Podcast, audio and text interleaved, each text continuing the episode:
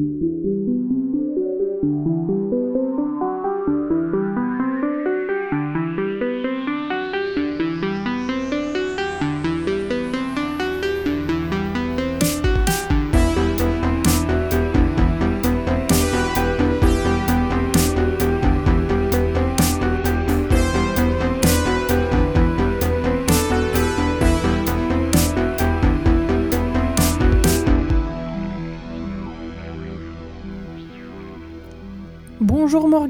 bonjour à tous et bienvenue pour ce 21e euh, épisode de Arrêt Caméra, un épisode spécial été. Ouais, euh, bonjour à tout le monde d'abord. C'est vrai que euh, c'est un numéro spécial car on va parler de six films et c'est tout. On n'aura pas de sujet qui fâche. euh, Enfin, six ou sept d'ailleurs, c'est six films. Je crois qu'on a six films Je suis en train de dire six, mais ça se trouve c'est sept. Mais bon, Si, si, six confonds. films. euh, Enfin, on en a vu pas mal ces dernières semaines et quelque part avec cet épisode spécial uniquement film sans blabla, sans sujet qui fâche. c'est alors du blabla, peu- je pense qu'il y en aura, mais Oui, autour bon, des films. Il y en aura, mais autour des films, donc pas, on va dire, de sujets euh, qui contextualisent un peu plus les euh, choses autour du cinéma. Mais euh, enfin, ouais, ces films, euh, on y a passé du temps. Ça nous a pris un temps ces derniers jours. Ouais, c'est clair, parce qu'on a dû euh, rattraper les films, bah ouais, sur la, toute la semaine dernière, il me semble, quasiment. Il y a peut-être genre un film qu'on a vu avant. Et, surtout, il n'y a pas de film VOD, ce qui est pas plus mal en vrai, parce que souvent on regarde des trucs pas terribles, mais c'est toujours important de regarder ce qui se fait au niveau de la VOD. Et, euh, et surtout, bah, du coup, un 21e épisode, mais pas seulement, c'est aussi le dernier épisode de la saison. Euh, ça fait un an déjà. Un an, tu te rends compte? On a tenu le coup sur un an. Ouais, t'as vu, on n'a pas lâché. Et des fois, on n'était pas là pendant trois semaines parce qu'on a une vie à côté. on fait avec. Et, euh, et voilà, du coup, là, encore une fois, on, on va s'absenter un, un petit moment, un mois environ. Congé d'été, on est des Aoussiens. Voilà, c'est ça. On, on est des Haussiens, c'est vrai. Et, euh, et on reviendra évidemment avec un, un, beau programme dont on parlera à, la fin de cette émission. Donc Oui. peut- Avec la Palme d'Or, donc euh, au retour de vacances. Mais d'ici là, Morgane, en film, on va les citer. Ce dont on va parler, il y a Mission Impossible 7 euh, Dead Reckoning, si je l'ai bien dit. Partie 1. Partie 1, tu as raison. Il y a euh, Les Herbes Sèches aussi, de, du réalisateur turc Nuri Bilge Ceylan. Il y a euh, Barbie de Greta Gerwig. Il y a Oppenheimer de Christopher Nolan. Il y a aussi, parce qu'on ne pouvait pas l'oublier, on les a tous chroniqués jusqu'à présent, et je te vois faire des gestes disant yes, on y est encore de nos jours du réalisateur coréen Hong Sang-soo. Ouais, ça, c'est mon lobbying perso. euh. On les aura tous fait euh, Il y en sur a- euh, un an. Il y en a encore un qui sort à la fin de l'année. Oh bon Dieu, on n'en aura jamais terminé. Et il manquait aussi le fameux Master Gardener de Paul Schrader qu'on tenait absolument à voir et qu'on va chroniquer ici. Ouais, donc on commence euh, tout de suite avec euh, Mission Impossible 7.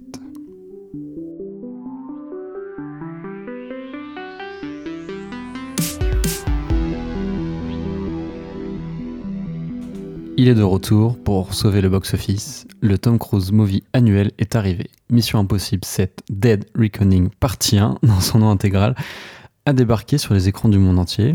Après le carton mondial de Top Gun Maverick l'année dernière, Tom Cruise dépassera-t-il encore le milliard de recettes Mon spoiler, c'est pas encore euh, joué.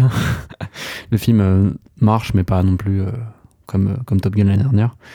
Pour ce septième épisode, on change pas une équipe qui gagne, puisqu'on retrouve globalement le même casting que les films précédents, notamment les trois derniers. Donc on retrouve Tom Cruise dans le rôle de Ethan Hunt, accompagné de Vig Rames, Simon Pegg et Rebecca Ferguson. Mais il y a également une petite nouvelle, c'est Hayley Atwell dans le rôle d'une voleuse internationale. Alors elle m'a fait penser énormément à l'actrice dont je ne me rappelle plus le nom qui joue euh, Piper dans la série Charmed, je sais pas pourquoi. Ah, je vois, c'est peut-être un peu le regard. euh. Oui, il y, a- il y a le même air, mais Mm. bon bref, on Mais, a, euh, on a les références de, de son âge. Elle est un peu moins ingrate, je trouve que. Oh c'est pas gentil. Ouais, Piper, elle, elle faisait un peu, un peu, un peu mémère quand même. Euh, mais c'était son rôle aussi. Bien sûr. Euh, et à la réalisation, euh, Christopher McQuarrie, donc comme je citais les trois films précédents, voilà, c'est pour ça aussi qu'on retrouve un peu la même équipe. C'est le réalisateur donc des trois dernières missions impossibles. Julie, peux-tu nous dire quelle mission attend cette fois l'agent Ethan Hunt? Oui, donc c'est une mission non pas contre un individu, mais contre une entité invisible, plus précisément une intelligence artificielle. Ethan Hunt, avec son équipe, se charge de traquer un ennemi qui dispose d'une puissance qu'ils n'ont jamais affrontée jusqu'alors et qui dispose d'une arme susceptible d'être euh, une menace colossale contre l'humanité. Rien que ça. Donc on a de l'argent, des espions, euh, des États ennemis aussi. Voilà à peu près euh, qui ils devront battre, l'équipe de Ethan Hunt, pour réussir à mener leur mission à bien. Ouais, tout à fait, Julie. moi, perso, je suis, je vais pas dire que je suis un fan de la saga, mais j'aime bien la saga Mission Impossible, et surtout les quatre premiers épisodes. Euh, qui a vu d'ailleurs eu le bon temps de changer de réalisateur à chaque épisode, euh, ce qui donnait des films au style différent. C'est vrai qu'on a moins ça sur euh, les trois derniers. Ouais, globalement, c'est le même style. Voilà, après le sympathique épisode 5, hein, qui s'appelait Rogue Nation, donc qui introduisait Christopher McQuarrie à, la réalisation des Missions Impossibles, c'est devenu le réalisateur régulier. Ça me fait penser un peu à cette idée qu'ils avaient eue avec les Harry Potter, même si j'aime moins Harry Potter, mais tu sais, les quatre premiers, c'était des réalisateurs différents. Et puis à partir du 5, ils ont mis David, David Dietz euh, à la réalisation des films. Qui n'était pas euh, le réalisateur le plus doué de la place. Hein. Ouais, disons que c'est un réalisateur avec un style un peu plus fade. Euh, Macquarie, c'est pareil, même si je trouve qu'il est quand même un peu plus virtuose. Il, tente des trucs, quoi. Puis il, s'est amélioré déjà. Enfin, on va en parler, mais il s'est amélioré. Voilà, déjà, pour moi, l'épisode le, moins bon, c'était le, précédent, Fallout, que pour moi, donc c'est celui qui est un peu raté, en fait. C'était pas bien. notamment parce que le méchant est pas bon, le rythme, le côté un peu, on introduit le personnage euh, euh, de l'ex-femme de euh, Tom Cruise, je trouve que ça tombe un peu sur, comme un cheveu sur la, sur la soupe. Et puis bon, la course-poursuite dans Paris, elle est un peu décevante. Je pense que des gens vont me contredire, mais voilà. Donc, euh, bon, Macquarie, c'est quoi son style? C'est un réalisateur style plutôt discret. En fait, c'est pas tellement qu'il est discret, c'est plus un, réalisateur dans le sens. c'est qu'il n'a pas de patte, en fait, Morgan. Si, en fait, mais c'est un, un, cinéaste classique, en fait, on va dire. Mais toi, donc, tu, par exemple, on te montre un film de Macquarie, on te dit pas que c'est un film de Macquarie, tu es capable de reconnaître ah que c'est un film de Macquarie. Bah non. Donc, il a pas de patte. Oui, mais, voilà. mais voilà, il est adepte du classicisme. Après, c'est vrai qu'à côté, il n'a pas une photo qui fait que tu vas dire Ah, c'est la, photo de Macquarie. Enfin, ça reste globalement euh, joli. Hein, Bien pas moche. sûr. Non, mais ni photo, ni même euh, mise en scène, ni quoi que ce soit de cet acabit. C'est ça. C'est juste que c'est euh, le bon réalisateur pour faire des films avec Tom Cruise. Parce que c'est lui qui va mettre en, avant l'acteur, le, côté un peu dieu vivant de, de, Tom Cruise. En fait, c'est ça qui est devenu un peu Mission Impossible c'est que c'est des films sur la star Tom Cruise. quoi. C'est la principale attraction des films.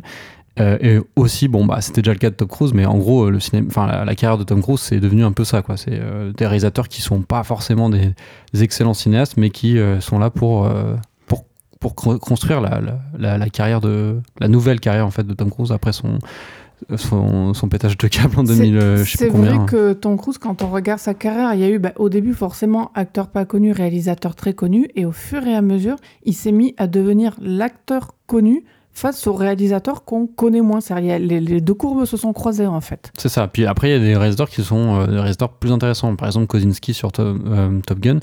Euh, voilà, il y a un truc un peu, un peu plus vivant, un peu plus stylisé quand même que chez Macquarie ou le réalisateur de ah, Doug Liman, je crois, celui qui a fait le film avec les robots, il revient à la vie, Edge of Tomorrow.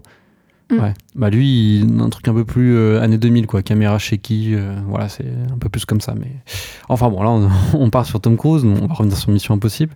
Euh, donc l'intérêt des, films maintenant, c'est de savoir quelle limite l'acteur, euh, qui est quasiment en fait une sorte de metteur en scène, va franchir au film suivant, parce qu'on suppose que les cascades, il les imagine avec avec le réalisateur. Bien sûr, ce ne sont pas des cascades qui lui sont imposées du genre, vas-y Tom, saute dans le vide. Oui, je pense qu'ils en discutent bien avant, et même du coup il se dit ah tiens sur le prochain film on va faire ça, et, voilà, c'est un, un défi qui se donne et, il l'accomplit. D'ailleurs, enfin la promo du film a été beaucoup axée sur la, la fameuse cascade au-dessus d'un d'une falaise. Bah, je sais pas, Morgane, comment c'est à l'étranger, mais c'est sûr que dans les métros parisiens, on a vu des affiches assez surprenantes d'ailleurs. J'ai j'ai jamais vu ça pour des blockbusters. Enfin, vous les avez peut-être vu d'ailleurs, vous, vous aussi. Euh, ce sont des affiches où euh, il y a Tom Cruise qui est euh, accroché un engin, je crois. C'est un train même. Oui, c'est la, scène du train, hein, la scène de fin. Quoi. Où on a le vide derrière lui, mais l'image est floue. C'est-à-dire, on dirait une scène d'action prise sur le vif. Et du coup, en soi, l'image est très laide, mais je la trouve plutôt efficace. Ouais, alors c'est marrant parce que c'est une affiche à la fois efficace, mais c'est vrai qu'elle est pas belle l'affiche. Euh. Voilà. Et en même temps, je me demande si ça a donné envie aussi aux gens. Tu vois. Je, je me suis posé Peut-être que c'est une erreur, peut-être que c'est une bêtise. Qui sait Euh, mais voilà, euh, du coup- et c'est pas tellement cette, euh, cette cascade-là, parce que enfin, cette cascade n'a pas été réalisée en, en vrai, le- la scène du train c'est euh, c'est fait sur fond vert. Euh, ou alors euh, des ajouts, euh, ils étaient accrochés à un truc et il y a eu des ajouts numériques après. Euh, on saura ça euh, s'il y a un making-of. Mais voilà, donc dans le précédent, il sautait, je me souviens d'un avion en parachute sur euh, le Grand Palais.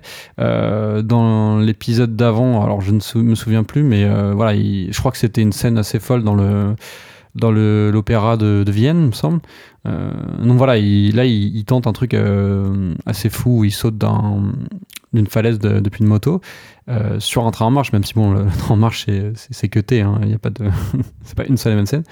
Mais voilà, en- encore une fois, c'est quand on va voir Mission Impossible, c'est qu'est-ce qu'il va nous faire, et je trouve que au moins Dead euh, c'est faire ça bien.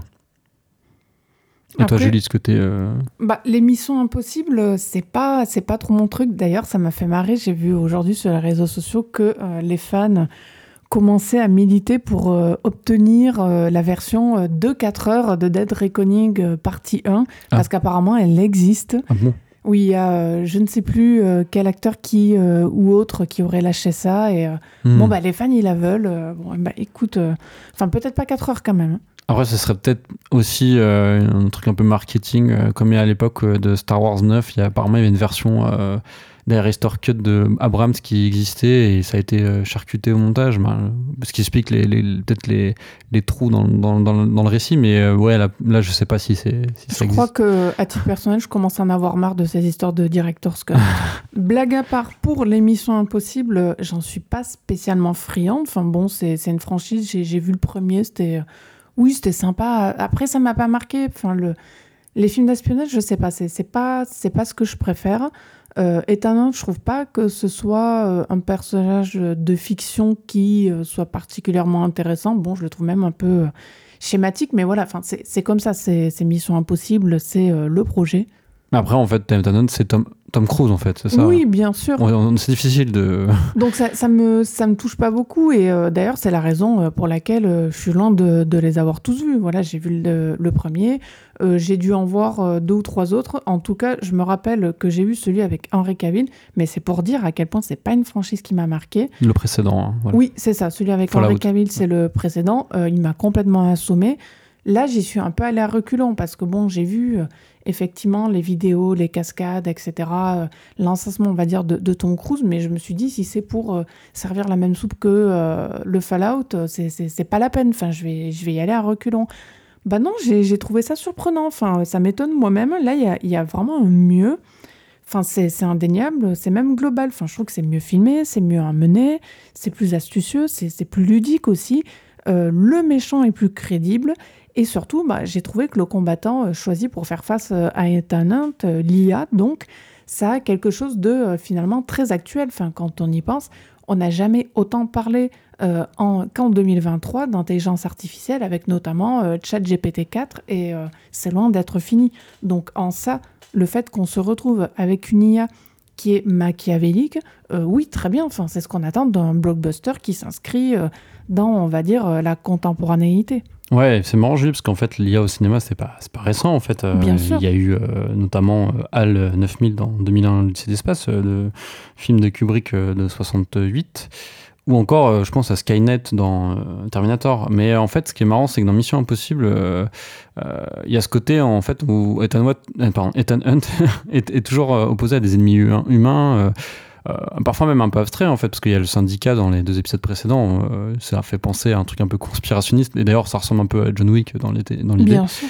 euh, mais là, en fait, on a un truc un peu plus concret, donc une IA. Et en même temps, bah, une IA, c'est en soi par définition euh, numérique, donc quelque chose qu'on peut pas toucher, qu'on peut pas, euh, peut pas tuer. Euh, Donc c'est forcément méchant quelque part. voilà. Mais euh, Ou disons vu comme une menace. c'est ça. Mais en fait, l'idée qu'une IA soit un- le grand méchant d'un film es- es- d'espionnage, je trouve que c'est une excellente idée parce qu'en fait, l'IA, qu'est-ce qu'elle fait? Et eh ben, bon, elle, tue des gens par un, intermédiaire, mais en fait, euh, c'est pas elle-même la tueuse et, celle qui détruit, qui fait exploser des bombes et tout. Euh, même si au bout d'un moment il y a une menace d'une bombe, mais en fait, on se rend compte que c'est pas une vraie bombe parce que c'est un, un, jeu pour, euh, pour connaître des infos sur. En fait, ce qu'elle veut, Lélia, c'est connaître des infos sur les, les, les, différents membres de Mission Impossible. C'est, elle, est, elle est dévoreuse d'infos et c'est ça qui est intéressant. Quand tu es espion, tu cherches à cacher des informations, à, être dans le secret, à découvrir des, des choses cachées. Mais d'ailleurs, Morgan, c'est le paradoxe de l'IA là dans Mission Impossible euh, Dead Reckoning partie 1. Je suis arrivée à le dire d'un coup sans brocher. Bravo. C'est que, euh, en fait, une IA, normalement, n'a pas de volonté au sens euh, humain du terme, ah c'est-à-dire vouloir quelque chose. Et le film respecte ça. Et en même temps, par certains aspects sur lesquels on reviendra plus tard, le film ne respecte pas du tout ça, parce qu'en fait, cette IA, malgré tout, manifeste une volonté. Sinon, il n'y aurait pas de film, il n'y aurait pas de Mission Impossible pour cette partie-là. Oui, puis on rejoint euh, le truc un peu à la aérobot de Asimov, quoi. C'est le fait que l'IA devient elle-même euh, euh, autonome. À force de trop d'intelligence, de, de prendre trop de données, bah, elle se construit elle-même une sorte de d'âme conscience quoi. mais donc du coup voilà c'est en fait l'IA alors qui s'appelle l'entité il me semble en fait c'est l'espion ultime et du coup c'est marrant parce que Ethan Hunt il a affronté le syndicat il a affronté des, des terroristes russes etc et là il doit affronter en fait un, un être qui est logiquement plus puissant que lui. Euh, et, euh, mais cette fois, bon, il est, euh, il est aussi accompagné de ses acolytes Benji Luthor, qui sont eux-mêmes des, des, en fait, des experts en gadgets informatiques, sauf que l'IA, bah, en fait, au fur, et à mesure du film, on se rend compte qu'elle les bat à plat de couture. Mais ça permet par ailleurs d'autant plus de les solliciter par rapport à, leur métier propre. C'est vrai. D'habitude, ils sont toujours là, hein, mais c'est vrai que là. Ils font euh, peut-être moins gadget quelque part. Oui, oui, c'est ça. Ils ont un côté un peu moins, moins gadget dans celui-là. Euh, mais euh, voilà, donc on a vu Tom Cruise affronter des extraterrestres, des avions de chasse, des robots, même son double hein, dans Oblivion, mais donc pas encore une IA. Et, voilà, je crois qu'on a peut-être atteint le stade ultime de la carrière de l'acteur qui est pour moi devenu une sorte de, challenge permanent en fait à chaque, chaque film en tout cas. Pas forcément l'émission possible mais il y a toujours euh, Tom Cruise va-t-il euh, faire mieux? Et voilà là il combat l'IA et je trouve ça assez assez marrant. Euh, et voilà donc en plus on rappelle que actuellement euh, l'IA menace le cinéma, euh, notamment le travail des acteurs. En tout cas, c'est un. c'est pour ça qu'ils sont en grève. C'est pas encore concret, mais voilà. Avec les scénaristes. Et d'ailleurs, euh, pardon, je te coupe, mais apparemment cette grève est partie pour durer une éternité. Donc on est vraiment dans, un sujet encore une fois hyper actuel. Voilà. Et donc du coup, c'est, enfin voilà, justement, je voudrais revenir à ça, c'est que du coup, si on on, est dans l'actualité, on se rend compte qu'il y a un côté un peu avant-coureur quoi par le film et cette angoisse de de voir l'IA en fait euh, prendre le pas sur le cinéma, créer des films de toutes pièces, des acteurs de toutes pièces. Et c'est ça aussi qui est intéressant le film, c'est Tom Cruise, l'acteur qui affronte euh, l'IA, euh, qui menace les acteurs. Oui, non, mais symboliquement, ça, ça, veut dire énormément. Et puis d'ailleurs, Morgan, tu parlais de HAL 9000 et du film de Kubrick. Enfin, en dehors du fait que voilà, c'est on va dire un peu le film originel qui parle de l'IA au cinéma, pour moi, il y a clairement une filation dans l'idée de menace permanente que représente l'IA. parce que bon, là, on est on est vraiment revenu, euh, j'ai envie de dire, euh, enfin si je caricature, à euh, Georges Bernanos qui écrivait La France contre les robots. C'est-à-dire on est, on est revenu à quelque chose de ce qui n'est pas nous, donc ce qui n'est pas nous au sens de n'est pas humain et donc est virtuel, est forcément menaçant et forcément cherche à nous causer du tort.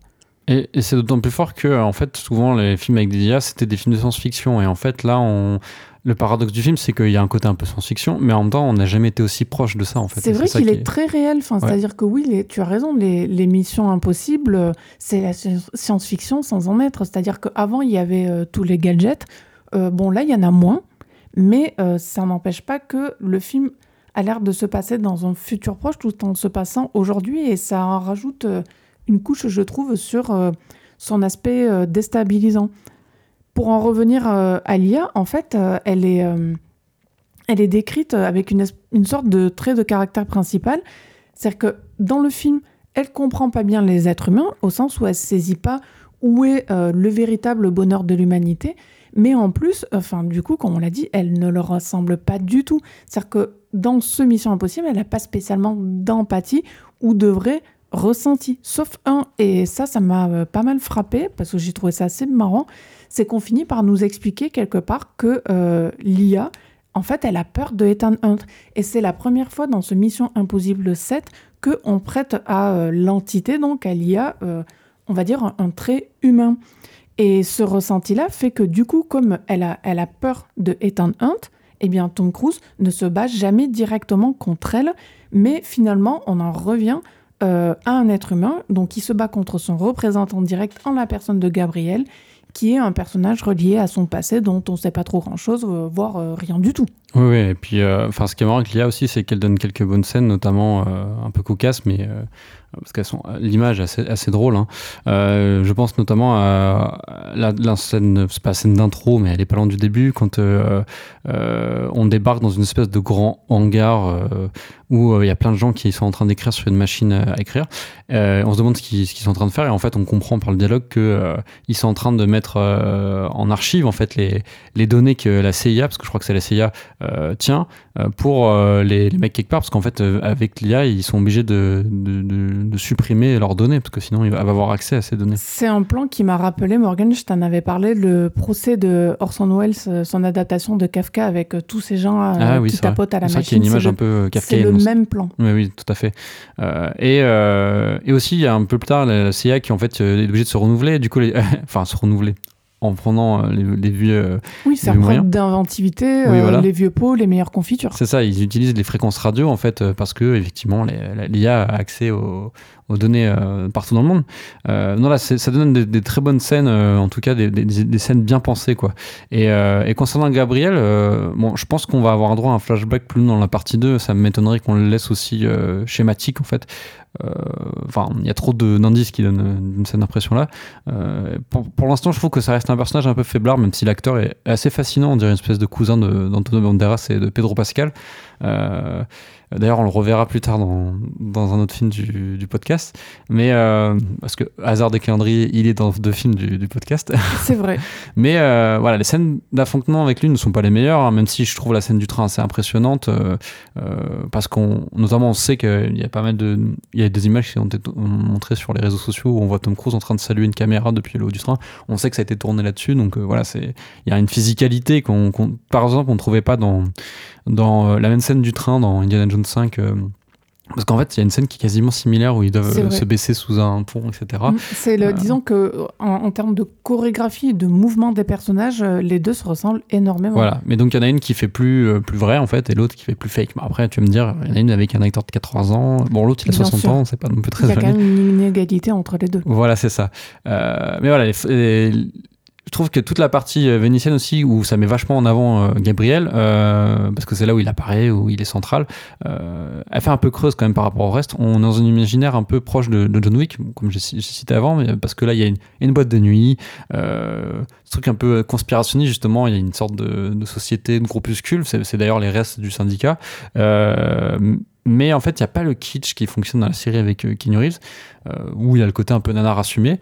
Euh, là, ça se prend un peu au sérieux. C'est d'ailleurs ce que j'aimais pas dans, dans, les dans le précédent, surtout de, Mission Impossible. Euh, et voilà, et le pire, c'est le double duel entre. en fait, d'un côté, on a Ethan Hunt qui affronte un personnage assez curieux aussi, qui s'appelle Paris et qui est joué par. Pomme Clémentieff, donc qui est française, qui a un côté un peu de Joker. oui, pas, pas très utile. Enfin, moi, pour le coup, c'est le personnage qui m'a le moins emballé du film. Ouais, mais vers la fin, il y a une sorte d'humanité qui, qui m'a plu. Euh. Ah bah ça se rattrape un petit peu à la fin à son niveau, mais après, bon, euh, c'est on, dirait un personnage rajouté juste pour le folklore. Bon, il y a quelqu'un qui parle français alors qu'ils parlent tous anglais. Oui, c'est vrai. Il y avait déjà ça dans le précédent, les personnages français. Euh, ils aiment bien les Français dans Mission Impossible. C'est vrai. Euh, d'ailleurs, dans le premier, il y a Emmanuel Béard. Donc, euh, Je m'en rappelle. Encore. Mais voilà, donc on a le duel entre. Donc ils sont isolés, Hunt et Paris, et Ilsa, donc qui est joué par Rebecca Ferguson, et Gabriel. Et donc en fait, c'est un combat qui se fait rapprocher, pas un gunfight, mais un combat, un vrai duel, quoi. Et je trouve que ça manque de punch et la mise en scène n'est pas, pas forcément très maîtrisée. C'est-à-dire qu'en fait, ils alternent les deux combats, mais c'est pas plus marquant que ça, quoi. Et puis il y a, euh, enfin, je te l'avais dit en sortant du, film, ça m'a rappelé euh, une séquence d'un film qu'on a vu il y a pas trop longtemps. Euh, de euh, Seven Swords de Tsuyar qu'en fait il y a le même principe de filmer les personnages dans un espace euh, très cloisonné. Et en fait là enfin il n'y a rien à voir quoi. C'est pas du tout le même, la même mise en scène. Tsuyar que c'est inventif et Makori ça reste quand même très on a l'impression qu'il est coincé et qui pourquoi t'es resté là-dedans en fait? Pourrais dû faire un truc un peu plus ouvert enfin tant pis. Parce que il est fort pour filmer en fait les, les courses poursuites les trucs qui s'étendent etc mais quand c'est dans des espaces là c'est un espace qui voilà comme tu l'as dit Morgan qui est cloisonné mm. qui est statique et qui en même temps est relativement circonscrit sur une surface très réduite. Ils sont sur un pont au milieu euh, du, euh, de, j'allais dire du fleuve, mais est-ce qu'on peut passer, on peut parler fleuve? Non, on va dire des canaux, voilà, pardon, des canaux à Venise. Bon, bah, du coup, ça empêche euh, les, les, mouvements. On peut pas trop jouer avec le pont, passer par en dessous. Enfin, c'est un peu compliqué, donc ça reste statique. On sent la caméra qui est, bloquée, alors que quand il utilise, par exemple, l'espace de, bah, de Rome, par exemple, ou de, euh, ou de l'aéroport, tu sens qu'il y a une porte de virtuosité qui peut, avec laquelle il peut jouer. Et euh, il y a des trucs très intéressants, notamment le jeu sur les visages et les caméras de surveillance dans l'aéroport. Il, embrasse, en fait, à ce moment-là, le côté dédale, que ce soit de la ville ou de la superstructure que peut représenter un aéroport avec tous ses couloirs tous ces, gens. flux de personnes, etc. Ces, euh, espèces de, tu sais, de tunnels avec les, les valises, etc. Et, euh, et, ça, il est à l'aise. Et puis, il y a un truc très ludique. Mais, je pense aussi à la course-poursuite dans Rome avec la petite Fiat 500. Euh, qui est très bien. oui, qui est conduit d'ailleurs par deux personnages parce qu'en fait, ils alternent Hunt et, le personnage de Grace, donc qui est joué par la voleuse, enfin, pareil, les actuels, pardon. où il y a pareil il y a la scène de la chute du train qui reprend d'ailleurs la scène d'introduction d'Uncharted 2 il y a un truc très ludique et d'ailleurs bah, c'est pas étonnant que euh, c'est pas une citation, j'en sais rien, parce que j'ai pas vu euh, Macquarie en parler de, Uncharted 2, mais voilà, on sent qu'il y a un truc un peu tourné plus vers le jeu vidéo et c'est plus. Enfin, ça libère un peu la mise en scène de Macquarie et je trouve le film plus sympa à regarder. Enfin, pour moi, c'est son meilleur, euh, en tout cas, de, de ses missions impossibles. J'en reviens du coup à ce que je disais au début. Je trouve qu'avec ce Mission Impossible, cette première partie, on a gagné euh, en qualité par rapport au précédent. Je le disais, mieux cadré, mieux filmé, mieux séquencé. Et puis, euh, moi, de mon côté, euh, bon, tout le monde ne sera pas d'accord, hein, mais euh, j'ai eu quand même un faible pour les personnages féminins. J'ai apprécié un peu le fait qu'il n'y ait pas d'histoire d'amour qui aurait été télescopée au milieu de nulle part. parce que, bon, mine de rien, Tom Cruise, je lui refuse pas de tomber amoureux parce qu'il a 60 ans, mais enfin, tomber amoureux de femmes qui ont deux fois moins que son âge, je suis contente qu'on finisse enfin par s'épargner ce genre d'histoire euh, auquel euh, absolument personne ne croit. Euh, c'est vrai. Dont James Bond s'est toujours pas débarrassé par ailleurs, ce qui est très dommage. Ouais, c'est pas du tout le même univers. Non, et puis bon, James Bond à côté, voilà. C'est macho. Non, mais c'est à la traîne. Enfin, je, je, sans forcément parler de machisme en termes de, de modernité, on va dire, c'est à la traîne là où Mission Impossible, franchement, s'en sort vraiment bien, quoi. Bon, il y a le personnage de Vanessa Kirby qui est un peu léger, mais mais ça s'arrête là. Pour les autres, il y a une histoire, il y a une envie, il y a des, euh, des caractères, des personnalités euh, différentes. Et surtout, elles ont des compétences qui euh, n'ont rien à envier à Ethan Hunt. Enfin, elles arrivent quand même à, à, très bien se débrouiller, que ce soit dans les batailles ou dans les aptitudes au vol, à l'empreinte d'identité, à tout ce qui peut constituer les attributs d'un espion. Alors oui, Ethan Hunt, bon, bah c'est le principe, il reste le personnage le plus fort de la saga, c'est Tom Cruise, on l'a dit, c'est le principe, mais euh, il y a toujours ce discours autour de la protection et du sauvetage euh, de, ses amis qui euh, reste captivant. On n'est pas dans euh, une espèce de paternalisme outrancier ou un effacement pur et simple de la capacité des personnages secondaires. Oui, et puis de toute façon, voilà, comme on va le redire, hein, vraiment Mission Impossible, c'est la saga de Tom Cruise et et voilà, l'idée même du film aussi d'opposer Tom Cruise à Nia, c'est aussi Tom Cruise qui fait des cascades, qui reste dans le truc très physique, contre l'IA qui représente euh, le numérique, euh, bah, les CGI en fait, et, euh, parce qu'on n'est pas loin. voilà, c'est vraiment ça l'attraction principale de, de ce film-là. je pense qu'on a terminé avec Mission Impossible. Oui. on va passer d'un blockbuster à 300 millions de dollars de budget à un film d'auteur turc. Je parle bien sûr des herbes sèches de Nuri. moi je dis Bilge Ceylan, mais peut-être que c'est Bilge. Grand prix à Cannes en 2003 et prix d'interprétation masculine pour Usac, prix de la mise en scène en 2008 pour Les Trois Singes, Grand prix à nouveau en 2011 pour Il était une fois en Anatolie, Palme d'or en 2014 pour Winter Sleep et désormais prix d'interprétation féminine en 2023 pour Les Herbes Sèches. Je ne parle pas de mon champion, mais de la qualité et la reconnaissance dont bénéficie le cinéma du grand réalisateur turc Nuri sais non. J'ai hésité sur la syllabe. Je crois même qu'en en fouillant, tu peux trouver un prix Fipretti pour euh, Fipreski pour euh, les climats en 2006, je crois. C'est très possible. Si, euh, mais, mais, pardon, ma mémoire est bonne. J'en ai déjà tellement mis Morgan, mais c'est pour dire à quel point cet homme fait des grands films. du coup, là, il revient avec un film qui est une grande fresque, Les herbes sèches, de 3h17, quand même. La question est, est-ce que ça vaut le coup de lâcher son après-midi en s'enfermant dans une salle obscure pour aller le voir? On en parle après le résumé de Morgan. Alors, contrairement aux 3h17 du film, je vais faire un résumé assez court. Après avoir enseigné pendant 4 ans dans l'école locale d'un village reculé d'Anatolie, Samet et son collègue Kenan sont confrontés à des accusations de harcèlement sexuel de la part de deux élèves. Quand on entend justement ton résumé Morgan, j'allais dire euh, bon bah on se demande comment on peut tenir avec ça euh, pendant plus de trois heures. C'est pas très évident. J'ai lu dans une interview euh, de Ceylan que les herbes sèches c'était un peu la suite non officielle du poirier sauvage, parce qu'en fait les deux films donc herbes sèches et poirier sauvage parlent finalement de la même personne qui existe dans la vraie vie à deux moments distincts. C'est un écrivain de mémoire. Après je me je me rappelle plus de son nom.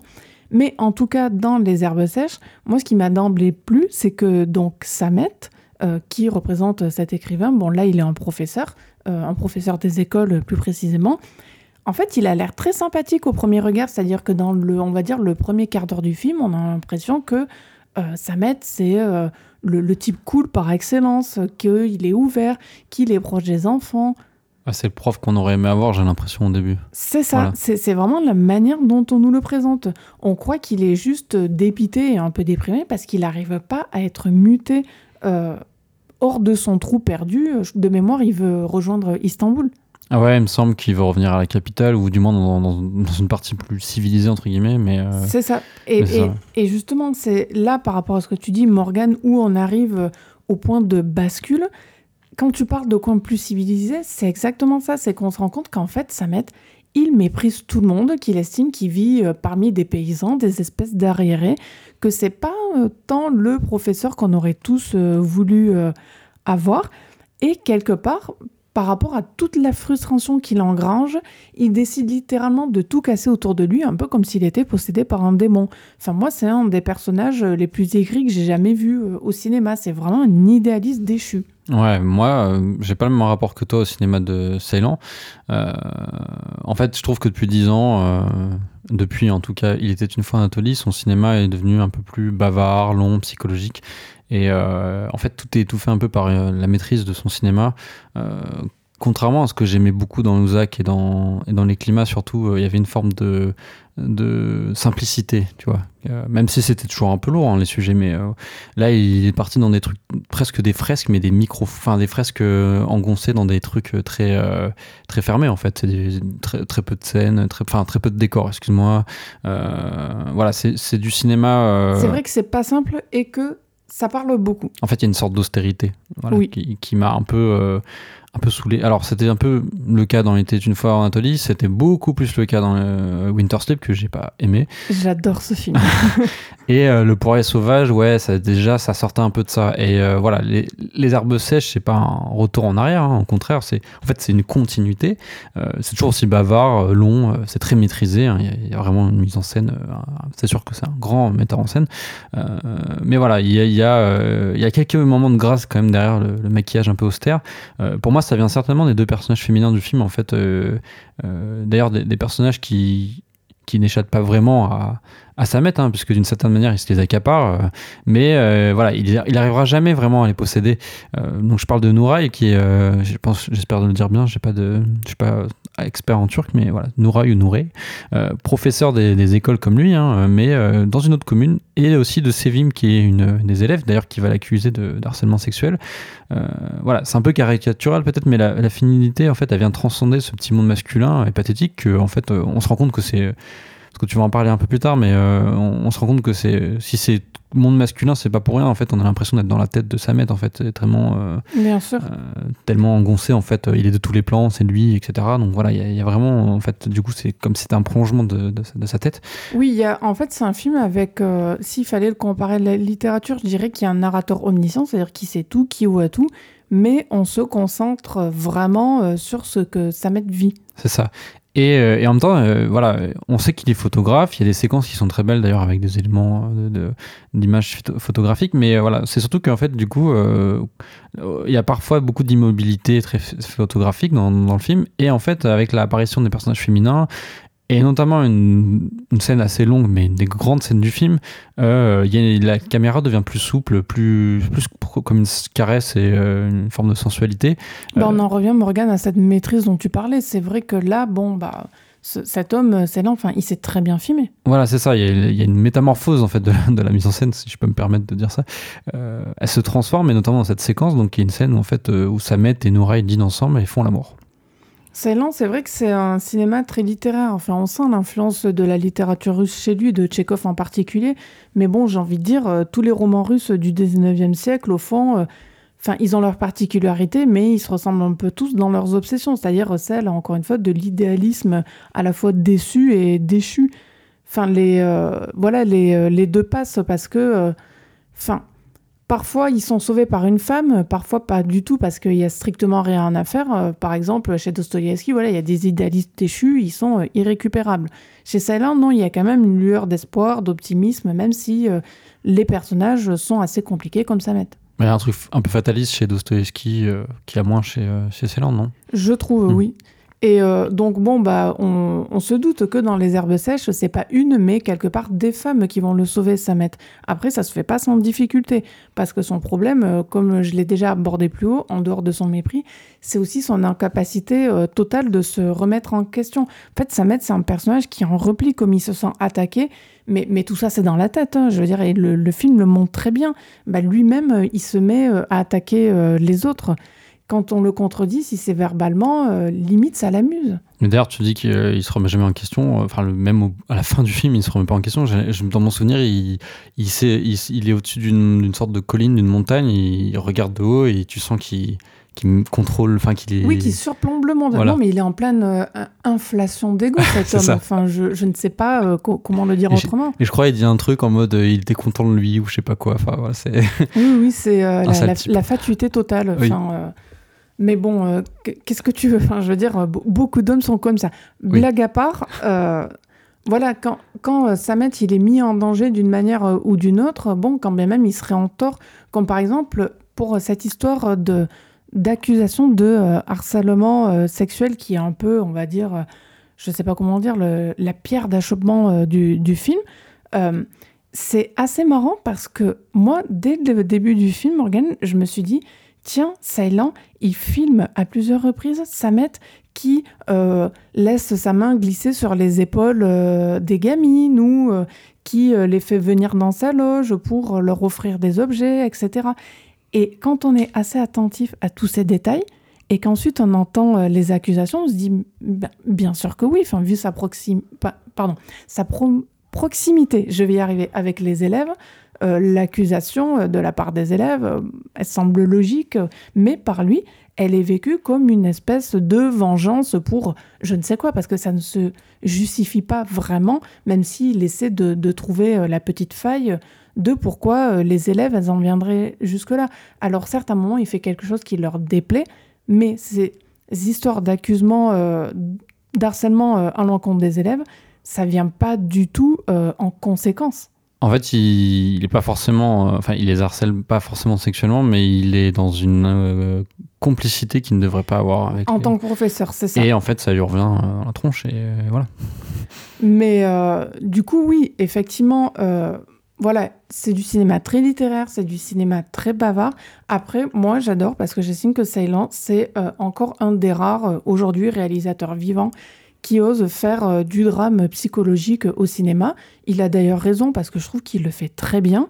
C'est aussi euh, passionnant pour le dialogue chez lui qu'il y a entre les types d'images, celles vivantes à la caméra, les, morceaux de vidéo, et celles statiques qui sont incrustées, qui sont des photos de lui. C'est-à-dire que oh, donc Ceylan nous fait croire que Samet a pris des photos, et en fait c'est lui-même qui a pris des photos parce que par le passé j'ai découvert que euh, il avait d'abord été photographe avant d'être cinéaste. Et euh, j'ai envie de dire que c'est peut-être là que Samet est le plus sincère avec ses photos. Oui, enfin, je voulais juste préciser que, euh, en fait, euh, dans Ozak, c'est déjà l'histoire d'un photographe et tout. Donc, en fait, oui, c'est prégnant dans, son, son autobiographique. Ouais. Et, et, là, justement, par rapport à cette sincérité que Samet a au niveau des photos, pourquoi il s'exprime sur l'image statique? Parce que là, à ces moments-là, c'est bizarre parce qu'il il veut rendre justice aux habitants du patelin où il est. On, dirait qu'il fait ça pour compenser avec le fait qu'il est mépris. C'est-à-dire d'un côté, il leur parle très mal. Euh, pour euh, certains, il estime qu'il n'y a rien à sauver. Et d'un autre, il peut pas s'empêcher d'en faire des photos et d'en faire des photos qui sont honnêtement très belles, qu'on pour en garder euh, un souvenir magnifié. Ouais, c'est toute la, dualité, la complexité du personnage. Euh, c'est une très belle idée de mise en scène, effectivement, d'inclure ces photographies dans le film. Euh, bon, comme tu as dit, on devine qu'elles sont de Célan. Hein, euh, il était d'abord photographe en net cinéaste. Et voilà, c'est la seule expression de sincérité chez Samek qui est un personnage, bah, on l'a dit, c'est un menteur, un manipulateur. comme souvent chez le réalisateur, Les Herbes Sèches prend le pouls également d'une Turquie rurale, donc notamment via ces images qui sont des images en fait euh, documentaires, enfin des vraies, des, vraies images qui sont pas forcément euh, faites pour le film. Et euh, d'ailleurs, on peut deviner qu'il les a faites pendant le tournage, on, Je pense. entre les, les, les, séquences de tournage. et en fait, voilà, c'est une Turquie rurale, à l'abandon, loin de l'ébullition des grandes villes et notamment d'Istanbul. Euh, pourtant, on sent une tension politique dans l'air qui traverse le film. Euh, Nouraï, par exemple, c'est une ancienne militante de gauche. Oui, euh, pour la cause kurde, si j'ai pas de bêtises. C'est ça, je crois, qui s'est retrouvée handicapée après l'explosion d'une bombe. chez Samet, il y a à la fois une conscience politique aussi, mais en même temps une forme de lâcheté. On sent qu'il est de gauche, hein, qu'il a des, idées de gauche, mais il, il méprise, j'ai l'impression, les militants. En fait, c'est quelqu'un qui parle beaucoup, qui a beaucoup d'idées et qui assène énormément ses idées, mais qui ne fait en pratique strictement rien. c'est ça. C'est c'est un mec de Twitter. Avant l'heure. c'est ça. Euh, et donc la, la, ville où il travaille, euh, Evie, euh, j'ai plus le nom, hein, mais il la déteste, il bien la, la, quitter dès que possible. En fait, on a l'impression qu'elle est dans un premier temps complètement isolée de toute question politique. Et pourtant, il y a l'armée, qui est omniprésente. D'ailleurs, euh, il est reçu au moment euh, de ses accusations avec son collègue euh, de harcèlement sexuel de la part des élèves par un officiel de l'armée. Oui, c'est ça, oui. Et euh, mais d'ailleurs, dès le début, en fait, il lui dit oh, viens voir et tout, etc. Et tu sens qu'il, voilà, il, donc l'armée est bien présente. Euh, il y a aussi, euh, je veux dire, les rapports entre les habitants qui sont pas forcément Sam et les habitants, même les habitants entre eux, c'est très tendu.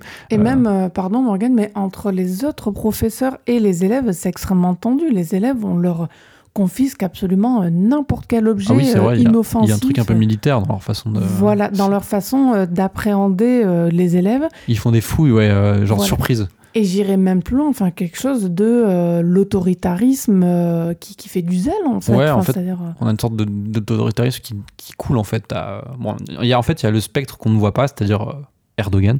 Oui. Il y a les militaires. Ensuite, en dessous, on a, le, on a le rectorat aussi des professeurs qu'on voit au bout d'un moment, qui dirige un peu les, euh, toutes les écoles du coin.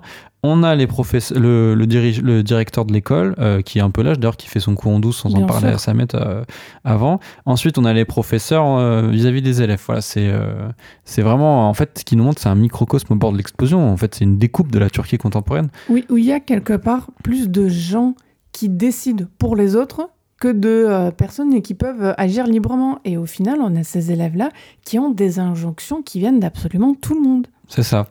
Et, euh, et, Julie, justement, tu as vu dans une interview que Céline évite toute question en fait, sur la politique d'Erdogan. Il ne veut pas en, parler, mais en fait, les herbes sèches, euh, bah, ça laisse passer des indices. Il le fait de manière subtile.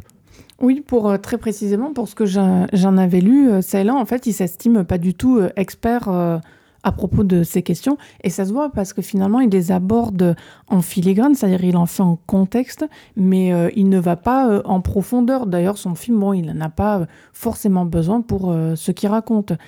Après, pour autant, quand on parle de la Turquie et qu'on reste dans un cadre contemporain, voilà, même si on remonte 20 ans en arrière, ça me semble quand même, ça me semble, pardon, être un passage obligé de parler de politique ce serait un peu euh, fort de café que Ceylan euh, n'aborde absolument pas le sujet, vu ce qu'il fait comme film, à moins de vouloir porter des œillères. bon, bah là encore, euh, comme on l'a dit, Samet, c'est un cas typique d'un individu non impliqué, qui donne son avis sur tout, qui se mouille jamais, mais qui prend tout le monde de haut. C'est vraiment un personnage principal qui n'est pas du tout sympathique. Et quelque part, euh, accidentellement, je trouve que ça le rend aussi drôle par certains moments, puisque dans ses mesquineries, euh, il y a quelque chose d'assez méchant. Il y a aussi un moment dans Les Herbes Sèches qu'il faut mentionner pour sa particularité qui n'a rien à voir avec la psychologie, le caractère des personnages ou autre, mais avec la mise en scène je crois que c'est la première fois chez Ceylan qu'on voit euh, le décor de ces films. C'est-à-dire que concrètement, on voit Samet qui passe d'un point A à un point B. Par exemple, euh, de mémoire, c'est un endroit dans la neige euh, à un autre lieu. Et en fait, au lieu de voir le, passage, le, transit, on voit le décor. Concrètement, on voit la loge des acteurs euh, des herbes sèches. Non, c'est pas ça, tu, tu te souviens pas. En fait, c'est la scène, euh, la scène avec euh. En fait, elle l'attend dans. Ah, c'était avec Nouraï, c'était pas au milieu de la neige. Elle l'attend dans sa chambre et en fait, lui, il va aux toilettes, je crois. Et au lieu d'aller la rejoindre, il ouvre une porte et en fait, ça ouvre une porte dans en fait l'envers du décor et il traverse les coulisses. Il va dans un dans son dans sa, dans sa chambre de. Comment on appelle ça J'ai plus le nom. Sa loge d'acteur. Oui, la loge. Et, et, il se lave le visage et après il, il revient en fait. Euh, voilà, c'est une séquence très euh, très euh, méta, mais mais oui effectivement c'est neuf chez chez Ceylan. Je sais pas pourquoi je me dans ma tête c'était de la neige à un autre endroit, mais c'est vrai qu'en plus il n'y a pas de modification de, temporalité. C'est juste qu'on a une impression de dilatation de l'espace parce que encore une fois il passe comme ça par cette loge. De ce que j'en avais lu, là, il voulait filmer son propre décor. Enfin, en fait, il a filmé plusieurs fois et il voulait plus l'intégrer dans le film. Et au final, il a tout bazardé et je ne sais pas pourquoi. C'est euh, le seul moment qu'il a euh, conservé du genre. Ça dure que cinq minutes, mais euh, voilà. Enfin, je ne sais pas s'il va y avoir là-dessus une mode comme Johanna Hogg avec The Souvenir qui avait fait un peu pareil. Bon, à la fin, en guise de conclusion, mais on dirait que je ne sais pas, on dirait que les cinéastes indépendants commencent à vouloir contrebalancer euh, leur euh, l'apparence de réalisme de leur cinéma par le fait de montrer euh, les décors, mais j'ai encore du mal à voir le sens de tout ça ou qu'est-ce que ça veut dire ou, prouver éventuellement. Ouais, après, moi, à mes yeux, c'est un, une logique en fait interne du, film. Comme je te disais, qu'on a l'impression qu'on est vraiment enfermé dans, la tête de, de Samet. Il y a un moment en fait où il sort en fait pour pour euh, à la fois respirer et en même temps aussi c'est euh, ça montre que c'est un comédien et en même temps il n'y a pas de metteur en scène on ne voit pas donc c'est peut-être lui aussi le metteur en scène enfin, a, si on, on, prend ça de manière très euh, on va dire euh, abstraite parce qu'on on sait que c'est un, une scène qui a été tournée euh, du, du, du, tournage mais, mais, je veux dire si on prend ça comme ça on a l'impression aussi qu'il nous dit que voilà c'est lui le manipulateur c'est lui qui, qui porte un masque c'est lui qui, qui manipule tout enfin voilà il y a un truc un peu comme ça je trouve mais après c'est mon, mon, point de vue hein. bah, c'est une belle interprétation je trouve mmh, mmh, mmh. Euh, et donc, du coup, je pense qu'on a fini sur euh, les herbes sèches. Oui. tu veux rajouter un truc? Bah, Si tu es d'accord, euh, on va passer à un autre nom du cinéma indépendant en rendant visite au coréen Hong Sang-soo. Ouais, je suis d'accord, ouais. Deuxième film de Hong Sang-soo à sortir dans nos salles cette année. En attendant World Cup, j'ai pas le nom français en tête. Également distribué par Capricci en décembre. Est-ce qu'il y a déjà un nom français, Morgan, pour World Cup? Ouais, je crois que c'est à chaque étage, mais je suis pas sûr. D'accord. Euh, de nos jours, donc euh, c'est le titre du film, euh, était le film de clôture de la quinzaine des réalisateurs 2023. On retrouve la plupart des habitués des derniers films du maître coréen. Alors Kim In-hee évidemment, Ji Jo-bong, Song Son-mi et Park Mizo. Julie, peux-tu nous résumer le film? Oui, alors pour ce nouveau film de Hong Sang-soo, là on en est en moyenne à 3 ou 4 par an je crois, Hong Sang-soo met en scène, on, va, on peut dire, deux réalités parallèles une ancienne actrice qui est sollicitée par une débutante d'un côté et de l'autre un vieux poète qui reçoit euh, un admirateur pendant qu'il est filmé euh, par une jeune femme qui réalise un documentaire. Chacun de ces protagonistes, donc euh, l'ancienne actrice et le vieux poète, esquivent les questions existentielles auxquelles ils ont droit de la part de leur interlocuteur la première, elle songe euh, à sa récente reconversion et le second euh, bataille avec son sevrage d'alcool et de tabac. Oui, c'est ça, oui. Bien résumé. de nos jours, revient à une forme de cinéma conceptuel que Hong Sang-soo a beaucoup utilisé par le passé. Donc, je m'explique, en fait, euh, un film un peu miroir, où, euh, en fait, où euh, on suit deux histoires en parallèle, tu l'as dit, qui rappelle un peu Un jour avec, un jour sans. Sauf que, bon, Un jour avec, un jour sans, c'est la même histoire, mais avec des variations qui créent des changements. Là, en fait, c'est deux histoires qui ont des thématiques, euh, des... où il va se passer des choses qui sont, euh, qui sont communes. Ce sont aussi les deux titres qui se ressemblent entre euh, auparavant Un jour avec, un jour sans, et là de nos jours, on s'y perd un petit peu dans ces histoires, Morgan. Il y a beaucoup de films avec jour chez Aung San Il y a eu le jour d'après. et c'est tout. bah, ça fait déjà trois. voilà. donc, le, pour, pour en parler un peu plus du film, donc il y a trois personnages dans chaque histoire à chaque fois. Il y a un quatrième qui apparaît dans le, la première histoire, mais à la toute fin. Mais voilà, sinon, il y a trois personnages euh, principaux. Plus un chat. Plus un chat, oui. C'est aussi un personnage. C'est ça. Euh, donc, quand Sang-won, euh, qui est joué par Kim, il reçoit la visite de sa cousine qui souhaite lui faire part de son désir d'être actrice et de recueillir des conseils de son aîné. Hong, qui est en fait le nom du poète, qui est dans, dans la deuxième histoire, c'est pas Hong Sang-so. Euh, Mais ça se ressemble forcément. Oui, effectivement, c'est fait exprès. Euh, Hong recueille un admirateur, donc euh, tu parlais d'une visite, donc c'est un admirateur qui désire également la même chose, c'est-à-dire être acteur. Euh, d'ailleurs, ça c'est comique parce que en fait, la première c'est une ancienne actrice, donc sa cousine, parce que c'est sa cousine qui vient la visiter, qui lui dit que je vais être actrice, c'est un peu logique, il veut des conseils, etc. Alors que là, c'est un poète et il y a un admirateur qui lui donne des conseils pour être acteur. Et Alors qu'ils se sont jamais vus. Voilà, c'est ça en plus, c'est la première question qu'il lui pose en mode mais pourquoi tu enfin la première euh, oui question que pose Hong mais pourquoi tu, tu viens me, me, parler de ça alors que tu vas être acteur enfin c'est un peu un peu comique euh, Hong déguste un ramyun qui est équivalent d'une sorte de ramen euh, en, Corée, auquel il ajoute du gochujang, qui est une pâte, très épicée coréenne. pour les gens, Morgan, qui ne voient pas ce qu'est le gochujang, donc c'est une pâte rouge, on va dire foncée, très concentrée, très forte, et qui est utilisé euh, dans euh, pas mal de plats euh, coréens, dans les teoboki par exemple, les pâtes tubulaires. il me semble que c'est ça. Et bon, là, la particularité, c'est qu'il les met dans des ramen qui sont équivalents euh, à la Corée, mais euh, c'est pas quelque chose qui se fait spécialement habituellement. Oui, euh, tu peux en manger dans bibimbap, il me semble aussi. c'est vrai. oui, on a, on a aussi un bac plus 5 en cuisine coréenne. Oui, oui, voilà. et donc voilà, il, il, met, enfin, c'est Hong qui déguste un, un ramyun, donc avec du gochujang qui est apparemment quelque chose de pas commun parce que c'est ce que lui fait remarquer le personnage qui, mm-hmm. qui, fait un documentaire sur lui et euh, en parallèle, on a Sangwon aussi qui euh, révèle qu'elle aime ajouter aussi du gochujang dans ses ramyun pour les relever, comme lui a montré une de ses connaissances. Donc c'est plein de petits éléments, euh, ou alors des trucs un peu plus, plus gros quand même dans, dans l'intrigue de chaque histoire, qui se répondent d'une histoire à l'autre. Et qui laissent même quelque part supposer Morgan que ces deux personnages se connaissent en fait, même si on les voit jamais se croiser dans le film. Ouais, en fait, il y a des pseudo-indices, on peut penser qu'ils euh, ils sont liés, qu'ils se connaissent, effectivement. Euh, c'est très fin en fait, car chaque intrigue a son enjeu narratif, hein, euh, c'est pas du tout la même histoire de chaque côté. Sa thématique en toile de fond, c'est un véritable exercice de style, le film est un exercice de style dont en fait Hong Sang-soo est, est passé maître. Il y a une très grande rigueur, on compte à peine je pense, une vingtaine de plans, voire peut-être moins, séparés en trois grandes séquences. Donc en fait, voilà, c'est comme je disais, c'est deux histoires. Et en fait euh, à chaque fois on va suivre euh, une séquence puis une autre de l'autre histoire puis après on revient à la première histoire.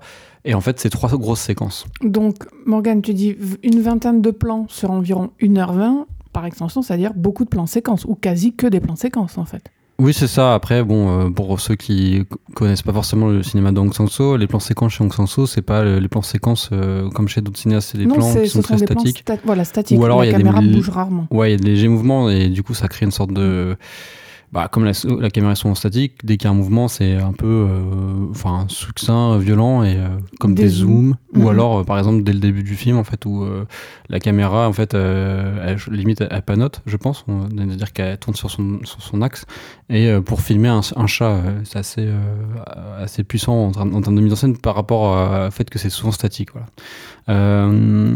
Et donc, en fait, chaque séquence aussi est introduite par un intertitre descriptif qui permet en fait de donner euh, quelques indications sur l'état d'esprit des personnages. Et euh, d'ailleurs, ça c'est marrant parce qu'en fait, ça explique des, situations qui ne nous sont pas du tout montrées. Euh, c'est un peu sur le même principe, je trouve, que euh, sur le cinéma muet. C'est la même chose. C'est-à-dire, on a une phrase introductive qui dit quelque chose à propos de la séquence qui va se dérouler. Qui est parfois humoristique, cette phrase. Encore une fois, dans les films muets, ça se faisait beaucoup, c'est-à-dire la phrase, elle visait à annoncer que ça allait être un peu comique, donc tout le monde riait.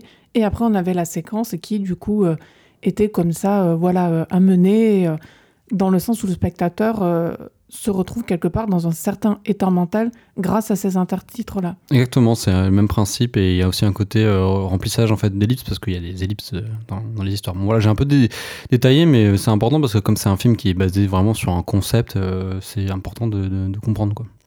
Oui, et puis bon, c'est une forme de rigueur qu'il faut de toute façon détailler pour les gens qui connaissent pas ce qu'est ce, ce, cinéma. Après, voilà, euh, bon, euh, moi, euh, Hong Sang-so. Attention, on rentre dans le Non, mais c'est toujours, c'est toujours un peu compliqué pour moi d'en parler parce que il a autant Hong Sang-so, il a toute ma, ma sympathie. Après, à mes yeux, bon, bah, le, le souci, ça reste le même que pour tous ces autres films avec De nos jours. Enfin, il y a les fans, il y a les détracteurs. Je suis euh, ni l'un ni l'autre, ni je trouve que son cinéma euh, est raté ou que sais-je, ou toujours euh, rébarbatif ou que tout se ressemble, ni je trouve ça génial. Enfin, je vais pas dire que c'est génial parce qu'il y a beaucoup de gens qui trouvent ça génial. C'est pas, c'est pas mon opinion, c'est pas ma façon de concevoir ce qu'il fait. Et puis, bon, quelque part, j'ai parfois l'impression, à force de voir des films de Hong Sang-soo, qu'on peut plus ou moins dire euh, toujours la même chose euh, sur ces films, si je caricature. Euh, de nos jours, en fait, je sais que je l'ai apprécié parce que je commence à avoir l'habitude de son cinéma et aussi parce que ça me plaît comme ça d'être confronté à la culture coréenne et à voir leurs scènes de beuverie, leurs scènes de discussion, on va dire, un petit peu perchées autour de la nourriture. Mais après, voilà, mon, appréciation, elle s'arrête là. Enfin, j'ai du mal à, être touchée ou à me sentir euh, concernée euh, par ces personnages qui sont quelque part à mes yeux euh, des, variations en fait de, plus en plus ténues de situations autobiographiques ou vécues que j'ai l'impression au passage d'avoir déjà exploré dans les précédents films que j'ai vus de lui qui sont tout récents, notamment Introduction et La romancière aussi. Donc pour moi, il y a quelque chose là qui frôle un peu, je, parle en termes de ressenti, pas en soi, euh, il y a quelque chose qui frôle euh, la, répétition. Après, je dis ça, c'est pas que le cinéma donc Sanction manque de qualité. C'est surtout que je trouve qu'il parle quelque part plus qu'un quelques aficionados et que c'est du coup difficile euh, à recommander, par exemple, un film comme De nos jours pour quelqu'un qui n'a jamais vu de film de Hong Sang-soo. Et pourtant, euh, est-ce que si, euh, comme tu parles de répétition, entre guillemets, euh, est-ce que découvrir Hong Sang-soo avec de nos jours, c'est pas non plus une mauvaise idée? Enfin, tu vois, je veux dire, c'est pas... Non, mais j'imagine sans peine, en fait, quelqu'un regarder un film comme ça et se dire je comprends pas trop ce que je fais là, à moins d'avoir été confronté à un certain type de cinéma comme au hasard celui de. Alors je dis ça, je dis pas que le cinéma de Hong Sang-soo ressemble au cinéma de Romer. Mais pour moi, ce sont des films qui demandent, euh, on va dire, des dispositions mentales particulières. Je pense pas que ça convienne à tous, et j'irai même plus loin. Je pense que ça convient euh, pas à une majorité de spectateurs. Je pense que la plupart n'aimeraient pas ça. Mais je me trompe peut-être. Hein. Ouais, après, bon, ça peut dire la même chose de pas mal de résidents. C'est pas. Bien sûr. Non, oui, bien sûr, c'est pas euh, forcément un argument qui est valable ou euh, qui est euh, incontestable pour autant. Mais enfin, pour en revenir à de nos jours, en fait, je, j'ai tendance à préférer quand euh, Hong Sang-soo met en scène des personnages qui, je trouve, sont un peu plus appuyés, comme c'était le cas, par exemple, dans La romancière, qui, pour moi, reste le Hong Sang-soo que j'ai préféré de tous ceux que j'ai vus. Mais l'avantage de La romancière, c'est vrai qu'on est dans une une histoire plus euh, entre guillemets conventionnelle, c'est-à-dire euh, il n'y a pas le concept qui, qui rentre lui-même dans le, dans le principe du film en fait. Bien sûr, et, euh, et c'est pour ça que je l'ai plus apprécié. Après, ces réserves mises à part, j'ai trouvé que Kimini, dans son côté, on va dire, neurasthénique, parfois à la limite même du, manque d'empathie, elle était très drôle. Enfin, on dirait qu'elle s'amuse de tout ce qui peut être pénible pour son interlocuteur, peu importe qui c'est. euh, par exemple, euh, que ce soit un plat euh, trop pimenté ou un chat perdu, alors que bon, je veux dire, n'importe qui qui perd son chat, c'est une situation horrible. Elle, on dirait qu'elle compatit pas beaucoup, quoi. C'est vrai qu'elle est pas super empathique, enfin son personnage en tout cas. oui, bon, de nos jours, c'est vrai que tu as raison, ça va pas faire changer d'avis en tout cas les détracteurs d'Aung San Suu. Et je comprends un peu tes réticences. en fait, chez Aung San Suu, il n'y a pas de recherche de la transcendance, d'ampleur du sujet et de la forme pour faire euh, référence à un cinéaste dont on va parler, c'est l'anti-Christopher Nolan en fait. C'est euh, une très bonne euh, phrase, ça. Hong Sang-soo est l'anti-Christopher Nolan. Ah, mais c'est sûr que on est dans un cinéma qui est à l'opposé. mais par contre, je trouve qu'il parvient encore à nous toucher, moi, de mon côté, euh, et ceci même en, usant de situations autobiographiques euh, vécues, euh, parce qu'il il arrive quand même à accéder à une forme d'universalité dans ses sujets. ce sont des personnages qui font face à des angoisses un peu plus humaines, hein, la mort, l'addiction, le besoin de se réinventer, de se reconstruire, et bien sûr, on y trouve une forme de sincérité, de gravité et en même temps de sagesse sans égale dans le cinéma contemporain, je trouve. Pardon, euh, Morgane, je, vais être un peu taquine, mais euh, dans les films de Hong Sang-soo, il n'y a pas quelque part toujours un vieil homme qui est entouré de jeunes et souvent de jeunes femmes euh, toutes innocentes à qui les personnages font comme ça des phrases sur la vie, la mort, etc. Non. D'accord. c'est les derniers films de Hong Sang-soo. Ok. Non, je demande. Ta, ta question n'est pas, euh, est pas, est pas bête, hein, euh, au contraire. En fait, euh, en fait, il y a souvent un avatar d'Hong Sang-soo dans ces films, et effectivement, bah, mhm. de plus en plus, c'est un acteur plus, plus âgé. Mais par exemple, dans, je sais pas si tu te souviens, tu l'as peut-être oublié, juste sous vos yeux, il n'y a pas de non, c'est vrai. Alors, tu as pris le contre-exemple. D'accord, je me suis fait avoir, je te laisse continuer. Et il me semble que, bon, j'ai lu un peu de trucs sur In Water, qui était son film Flou, là, qu'il a fait Berlin, qui, a, fait parler de lui grâce à, au fait que c'est un film tourné en flou. In Water sort quand en France? On n'a pas encore de date, ce sera certainement 2024, euh, bah, même c'est sûr. Euh, et du coup, euh, pour In Water, ça est vraiment, il suit que des jeunes. Hein. Je suis en train de faire un film, donc non, je pense il y a toujours des, des, nouveautés dans son cinéma, mais c'est vrai que le, en ce moment, du moins depuis au moins, je pense que c'est depuis Hotel the River euh, en 2020 ou 2019 euh, qu'il y a ce personnage de vieux qui, euh, qui va mourir ou qui pressent qu'il va mourir ou qui, voilà, qui fait face à ça en tout cas. Et c'est vrai qu'on a l'impression que si on découvre le cinéma donc sans que depuis quelques années, on va se dire ah mais en fait c'est tout le temps comme ça. ce n'est pas une, ce n'est pas, ce n'est pas bête. voilà donc voilà, je disais que c'était des sujets quand même qui, euh, certes, ils se servent de son vécu, mais qui sont quand même très, euh, enfin, universels euh, et, et qui sont, qui nous touchent aussi par la, la sincérité de, ce qu'il raconte. le vieil homme dans l'impossibilité d'arrêter de ce qu'il empoisonne. En vrai, c'est, on en a parlé, c'est Hong Sang-soo et l'ex-actrice qui cherche à trouver une nouvelle voie, c'est Kim In-hee. Oui, donc elle joue un peu son propre elle joue son rôle. propre rôle.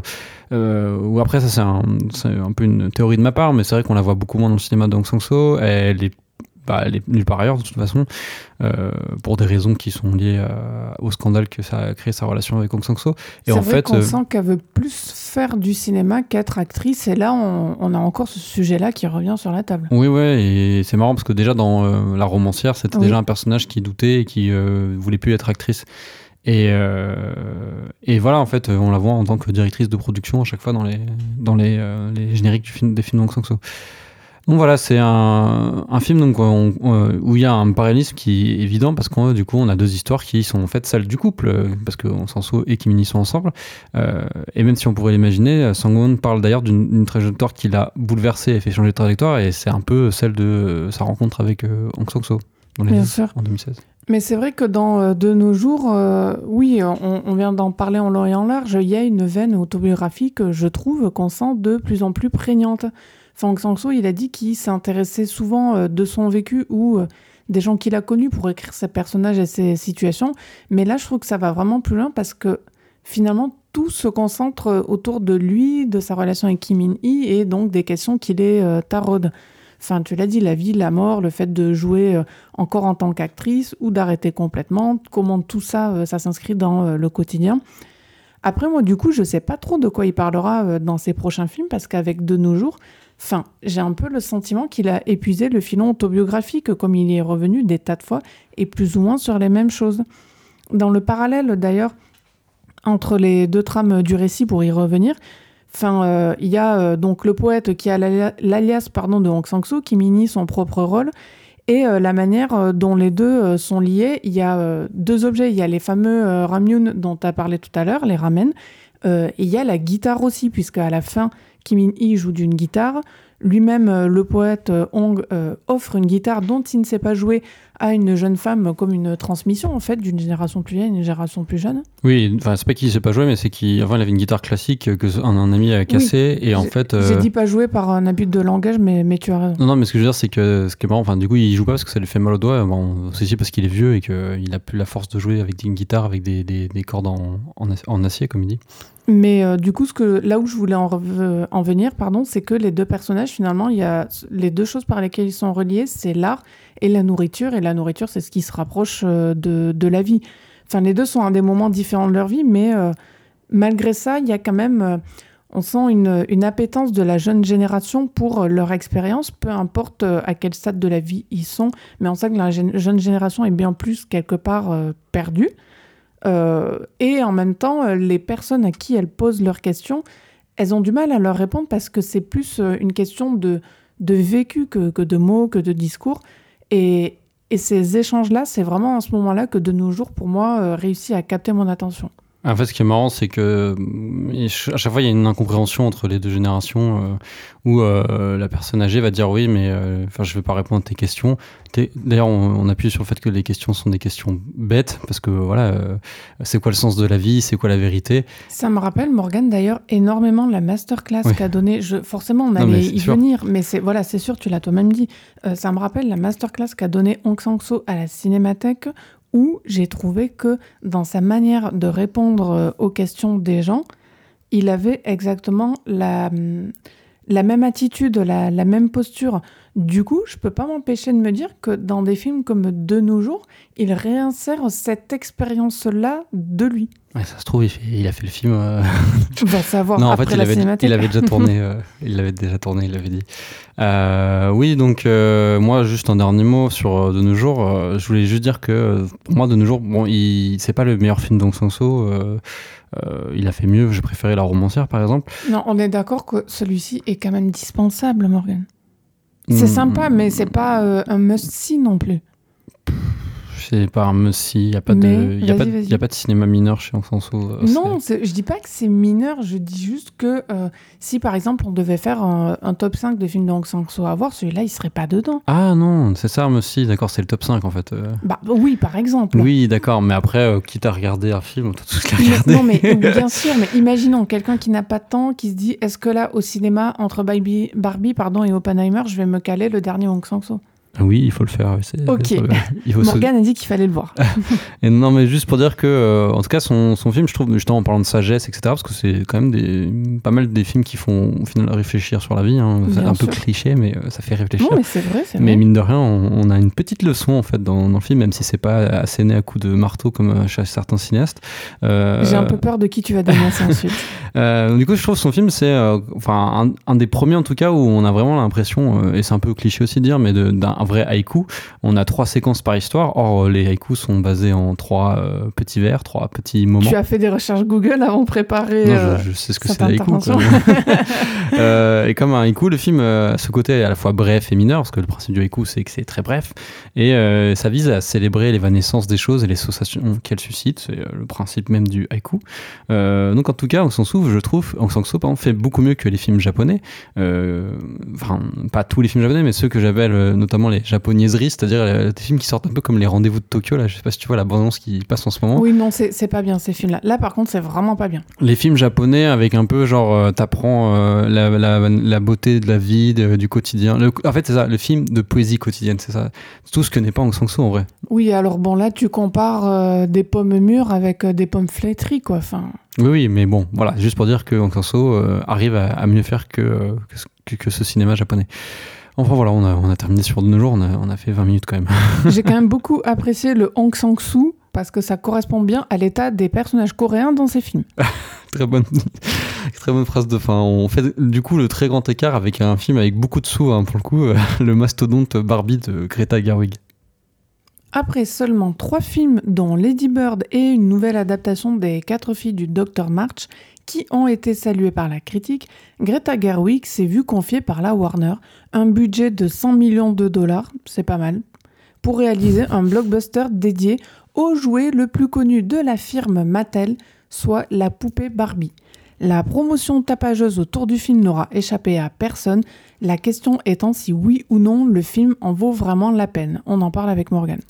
Alors, parallèlement au monde réel, il existe Barbieland, un monde parfait où les poupées Barbie vivent joyeusement persuadé d'avoir rendu les filles humaines heureuses. Mais un jour, une Barbie commence à se poser des questions et à devenir humaine. Sur les conseils d'une Barbie étrange, oui, c'est Barbie Weird ou Weird Barbie, je sais plus le en anglais. Oui, bah une Barbie étrange, oui, Elle part pour le monde réel afin de retrouver la fille à laquelle elle appartenait afin de pouvoir retrouver sa perfection. Dans sa quête, elle est accompagnée par un Ken fou amoureux d'elle qui va également trouver un sens à la vie dans le monde réel. Euh, je suis un petit peu embêtée en fait avec le, le film Barbie. Bon, euh, déjà, euh, genre, j'ai bien aimé. Enfin, j'ai trouvé que c'était un bon film. Mais il a, euh, ce film-là, des défauts qui me restent un peu en travers de, la gorge. Enfin, je, je vais en parler d'emblée. À mes yeux, le film Barbie, c'est quelque part un semi-échec parce qu'en fait, il fait de Ken un personnage plus drôle et plus attachant que Barbie elle-même, pas à cause des acteurs, Ryan Gosling et Margot Robbie, ils sont très bien tous les deux, mais plutôt à cause de l'écriture des deux rôles, parce que j'ai trouvé que l'écriture était bien meilleure pour le rôle de Ken que pour le rôle de Barbie, qui a du mal, euh, je trouve, à sortir de son état de potiche euh, attachante. J'ai du mal avec l'idée d'un film qui a du côté, on va dire, de son marketing et de son histoire, euh, en fait, d'un film qui, qui prétend haut et fort quelque part être un projet féministe. Enfin, on va me dire que non, que c'est pas tout à fait ce qui a été dit, mais c'est la manière dont le film, est marketé. Enfin, on va pas se mentir. Et en même temps, le, Barbie fait euh, de son personnage principal euh, masculin le, centre, euh, enfin vraiment le, centre névralgique de son film. C'est ce personnage est un parc d'attractions à lui tout seul. C'est le summum, il représente le summum du cool, du fragile et de l'humour à la fois. Bref, il, il, est plus attachant quoi. Et quelque part, le film, il tranche pas entre Barbie, qui dit euh, elle-même qu'elle est géniale, et les adolescentes représentées par euh, Sacha notamment, jouées par euh, Ariana Greenblatt, qui ne supportent plus d'avoir des poupées Barbie à leur effigie, mais qui ne leur ressemblent pas pour autant, et qui représentent du coup un idéal inatteignable, soit la fameuse blonde aux yeux bleus, mince à gros seins, visage lisse et sans boutons. Ouais, tu as raison de dire que le personnage de Ken est et celui qu'on retient le plus du film, c'est en partie aussi grâce à Ryan Gosling. Euh, les rôles sont euh, effectivement, enfin c'est à ce niveau-là le problème, mais Ryan Gosling est hilarant dans le film. Euh, le problème de Barbie, c'est qu'il aurait pu se contenter en fait d'être une pure comédie sur le patriarcat. la catégorie, la, pardon, la caricature qu'en fait Greta Gerwig avec le personnage de Ken et son fameux Ken Dome, le royaume des Ken, est très réussi. En parallèle, la crise existentielle de Barbie, euh, donc femme jouée découvrant sa condition et se temps de devenir humaine pour enfin être libre, me semble un peu convenu et c'est euh, surtout je trouve plus laid formellement euh, ces passages-là.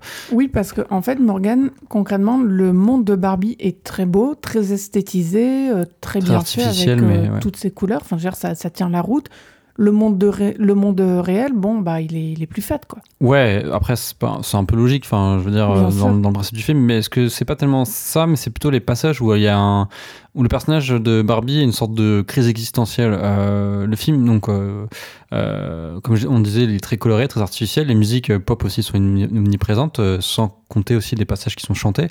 Mais en fait, dès que Garwig filme le moment de flottement de Barbie, on va appeler ça un moment de flottement, ouais, il y a une musique au piano très sirupeuse qui intervient, des dialogues qui enchaînent les lieux communs. Il y a aussi, tu sais, la mamie qui commence à lui raconter sur le banc du, du bus un peu comment c'est, il faut regarder la beauté du monde autour de soi. C'est vraiment moyen comme discours, comme mise en scène. c'est pas le mieux du film. C'est un peu bête, quoi. Et, euh, euh, enfin, l'idée c'est euh, oui, sois libre, fais tes propres choix, deviens une femme. Et voilà, on est vraiment là pour coup dans le martèlement, le martèlement un peu bête. On est dans un discours néolibéral, disons les mots. Ouais, c'est vrai. C'est non mais t'as raison. et sans parler aussi de l'affremontage de, de petits films amateurs à la fin du film où on nous montre que c'est beau d'être femme. Ça fait très After, After Sun. non, alors là, c'est vraiment la balle perdue. Euh, bah, c'est des passages qui sont très naïfs et même un peu gênants. On le sait, Greta Gerwig s'est inspirée du, Truman Show pour le film, euh, sauf qu'en fait, le, film de Peter Weir, bah, il réussissait l'exploit de ne jamais en faire trop et de verser dans le pathos. Pour euh, creuser un petit peu et détailler ce parallèle que tu viens de faire, Morgan, entre le Barbie et le Truman Show, bon, déjà, c'est Gerwig qui elle-même le dit, mais après, si on a vu les deux films, on le voit au début, c'est-à-dire le Truman Show, je ne sais pas si les gens qui nous écoutent l'ont vu, mais donc on a euh, Jim Carrey qui vit dans un monde parfait, merveilleux, avec euh, une journée qui se répète, mais où euh, son environnement commence à se déliter parce qu'il sent quelque chose. Et là, c'est une ambiance que Greta Gerwig a essayé de reproduire, qui tient sur le versant monde parfait, mais qui ne fonctionne pas, en fait, sur le versant crise existentielle et monde qui se délite. Non, mais c'est ça. Et euh, en fait, le problème du film, c'est qu'il essaye de jouer l'équilibriste euh, entre ces deux parties. Et euh, ah, le problème, c'est qu'il y a une partie qui bouffe l'autre, quoi. Complètement.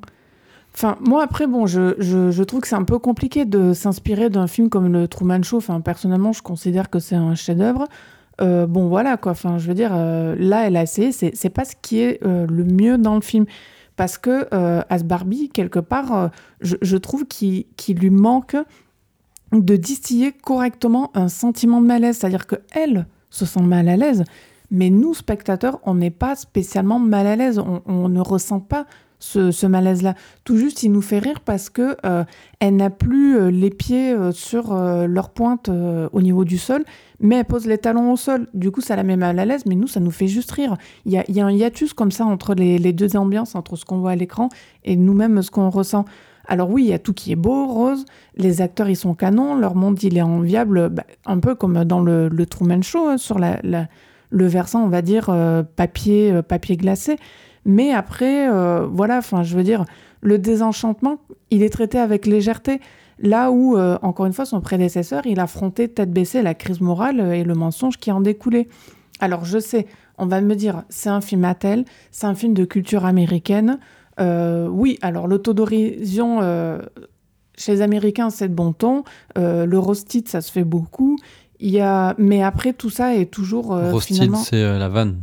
Oui, oui, oui. Mais dans leur version un petit peu méchante. Mais, mais tu sens toujours qu'il y a une zone qu'il faut pas franchir et qui finalement est bien plus rapprochée que ce qu'on se permet, nous, hmm. dans notre propre culture française. C'est pour ça que, bon, ce film a un côté un petit peu berlingot. C'est-à-dire, il n'y a pas de folie. Euh, le malaise dont je parlais, il est traité à la rigolarde. Et je pense que c'était pas la bonne euh, approche, le bon angle. Et euh, voilà, j'ai cité les pieds, par exemple, au sol de Barbie. Mais il y a aussi la cellulite qui apparaît sur ses cuisses. Enfin, on traite ça comme si c'était drôle. Mais à aucun moment on va dire que, bah oui, en fait, toutes les femmes ont la cellulite, c'est normal. Enfin, je veux dire, il, il, manque toujours, en fait, dans ce film, le, franchissement pour en faire quelque chose du projet féministe, comme encore une fois c'est clamé par euh, la promotion depuis des mois. En fait, le problème, c'est que c'est esquissé, euh, juste esquissé. Il y a le personnage de America Ferrara, j'ai plus son nom dans le film, euh, qui en fait est à l'origine de la crise existentielle de Barbie, parce qu'elle redessine des Barbies qui sont des Barbies humaines. La Barbie, j'ai plus le nom, elle, elle, propose le concept à Will Ferrell qui dit que c'est nul, et en fait, on lui dit euh, en fait, c'est trop bien, du coup, ils vont le faire. C'est une Barbie normale de Ouais, ordinary, ouais, c'est ça, ordinaire. Euh, et du coup, euh, en fait, voilà, elle imagine Barbie avec de la cellulite et tout. Donc, en fait, pour elle, c'est normal, les femmes sont comme ça, mais c'est en fait, c'est juste ouais, esquissé pendant 30 secondes dans le film. Donc, je comprends pourquoi tu, tu dis ça. Bah, en fait, pour moi, Barbie, ça me dérange pas que le, le film ne soit pas. Enfin, en soi, je suis pas gênée par le fait que Barbie ne soit pas un film qui soit euh, féministe à 100% ou qui soit pas à fond sur le féminisme, tout ça, c'est pas grave. En soi, c'est vraiment pas grave. Mais moi, ce qui me pose problème, c'est qu'on m'a vendu autre chose. pour moi, elle est, elle est là la problématique. C'est pas tant ce que le film est, c'est que la promesse initiale du film n'a pas été respectée. Et à ce compte-là, pardon, mais autant faire comme le film d'animation Mario, c'est-à-dire euh, une, une histoire purement analogique à l'univers, complètement inoffensive et nos conclusions satisfaisantes. Certes, Mario a été beaucoup décrié, mais au moins le film n'a pas promis autre chose que ce qu'il a vendu. Ouais, je vois ce que tu veux dire. Euh, sinon, je vais citer une autre aberration du film, c'est en fait de faire résoudre la trique de la mère et de la fille. Donc la mère, c'est euh, le personnage d'America Ferra et de sa fille, en fait. Euh, donc ces personnages qui sont qui s'embrouillent, qui sont liés à, qui s'entendent plus entre une mère et une fille. D'ailleurs, mère célibataire. Oui. Voilà, non, non, non, il y a, y a, le. ah, mais oui, non, mais elle oui, est pas le père inexistant. Voilà, le père, il est inexistant et il est juste une blague et. Qui, qui, fait marrer, mais avec le recul, on se dit, bon, bah super, on voit un film où il n'y a pas de père, en fait, euh, il, il, joue pas son rôle. Ah non, mais en fait, je l'ai complètement oublié. Merci. Bah oui, parce qu'il est inexistant. C'est celui qui est sur Duolingo, tu sais. Oui, oui, ah oui, très bonne vanne d'ailleurs, juste euh, ça, mais sinon, euh, oui, effectivement, on, on, croit que c'est un personnage qui est parachuté à un moment donné. Ah oui, il est là en fait, il existe. Mais voilà, donc il y a ces deux personnages qui sont en fait, via leur relation tumultueuse, responsables de la crise existentielle de Barbie. Et en fait, c'est traité comme une sous-intrigue de fond, alors que c'est censé quand même être le, le cœur du film. en fait, c'est un levier scénaristique qui se résout de lui-même sans réelle explication. D'un coup, en fait, elles s'entendent, elles sont bien ensemble. Mais euh, Morgane, cette crise, pardon, entre euh, la mère et la fille euh, est tellement traitée en fond que le père ne se rend même pas compte qu'elle ne s'entend pas. Enfin, Ouais, alors après, c'est le patriarcat, il est euh, sur son téléphone. Oui, mais c'est un peu facile comme traitement. Non, mais je suis d'accord avec toi. Euh, voilà, donc euh, en fait, l'idée c'était juste de, de, créer ça pour qu'en fait Barbie aille dans le monde réel, puis reparte. C'était l'impression que c'est juste un, deux lignes de scénario pour, pour justifier ça. voilà, le film a beaucoup de problèmes, mais je l'aurais dit, il a, a d'autres points forts qui en font quand même une très bonne comédie américaine. Bien sûr, on rigole beaucoup. Enfin, je veux dire, hormis ces aspects-là, on s'est bien marré. Ça, ça, faisait longtemps en fait que j'avais pas pris autant de plaisir devant une comédie américaine, euh, tout ce qui est très, euh, attrait pardon, à Ken est, très drôle.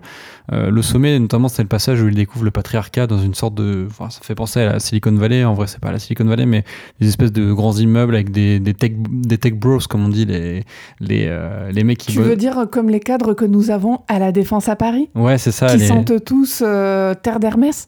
Ouais, moi j'allais dire Axe, mais oui, c'est peut-être ça. Terre non, non, ça, pour eux c'est trop cheap. et, euh, et voilà, ce passage est très drôle. Il y a un montage où en fait il se rend compte que oui, le patriarcat c'est trop bien. Euh, voilà, et puis ça fait du bien aussi de revoir des personnages de gros débiles au cinéma, un peu comme faisaient les, frères Farelli.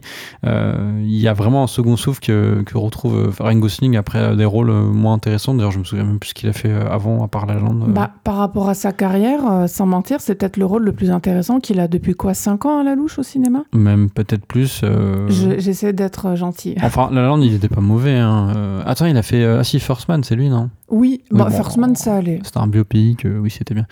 Euh, voilà. Et puis, euh, en plus, ce que fait Greta Gerwig, c'est assez cool. Elle redonne de très bons rôles comiques à Michael Cera et Will Ferrell, euh, qui sont quand même des anciennes gloires du Hollywood comique des années 2000. Alors, Michael Cera qui joue Alan et Will Ferrell qui joue le patron de Mattel. Voilà, merci pour la précision. J'avais pas les, les, noms tout de suite. et en fait, c'était des, des, acteurs qui sont fait connaître notamment bah, Cera grâce à Judah Pato. Euh, et euh, Ferrell grâce à Adam McKay notamment. Il a une, étroite collaboration avec lui. Et euh, le problème, c'est que la comédie US est complètement devenue has-been et bah, c'est les acteurs aussi avec. ils n'ont pas su se renouveler comme avait pu faire Jim Carrey à une époque.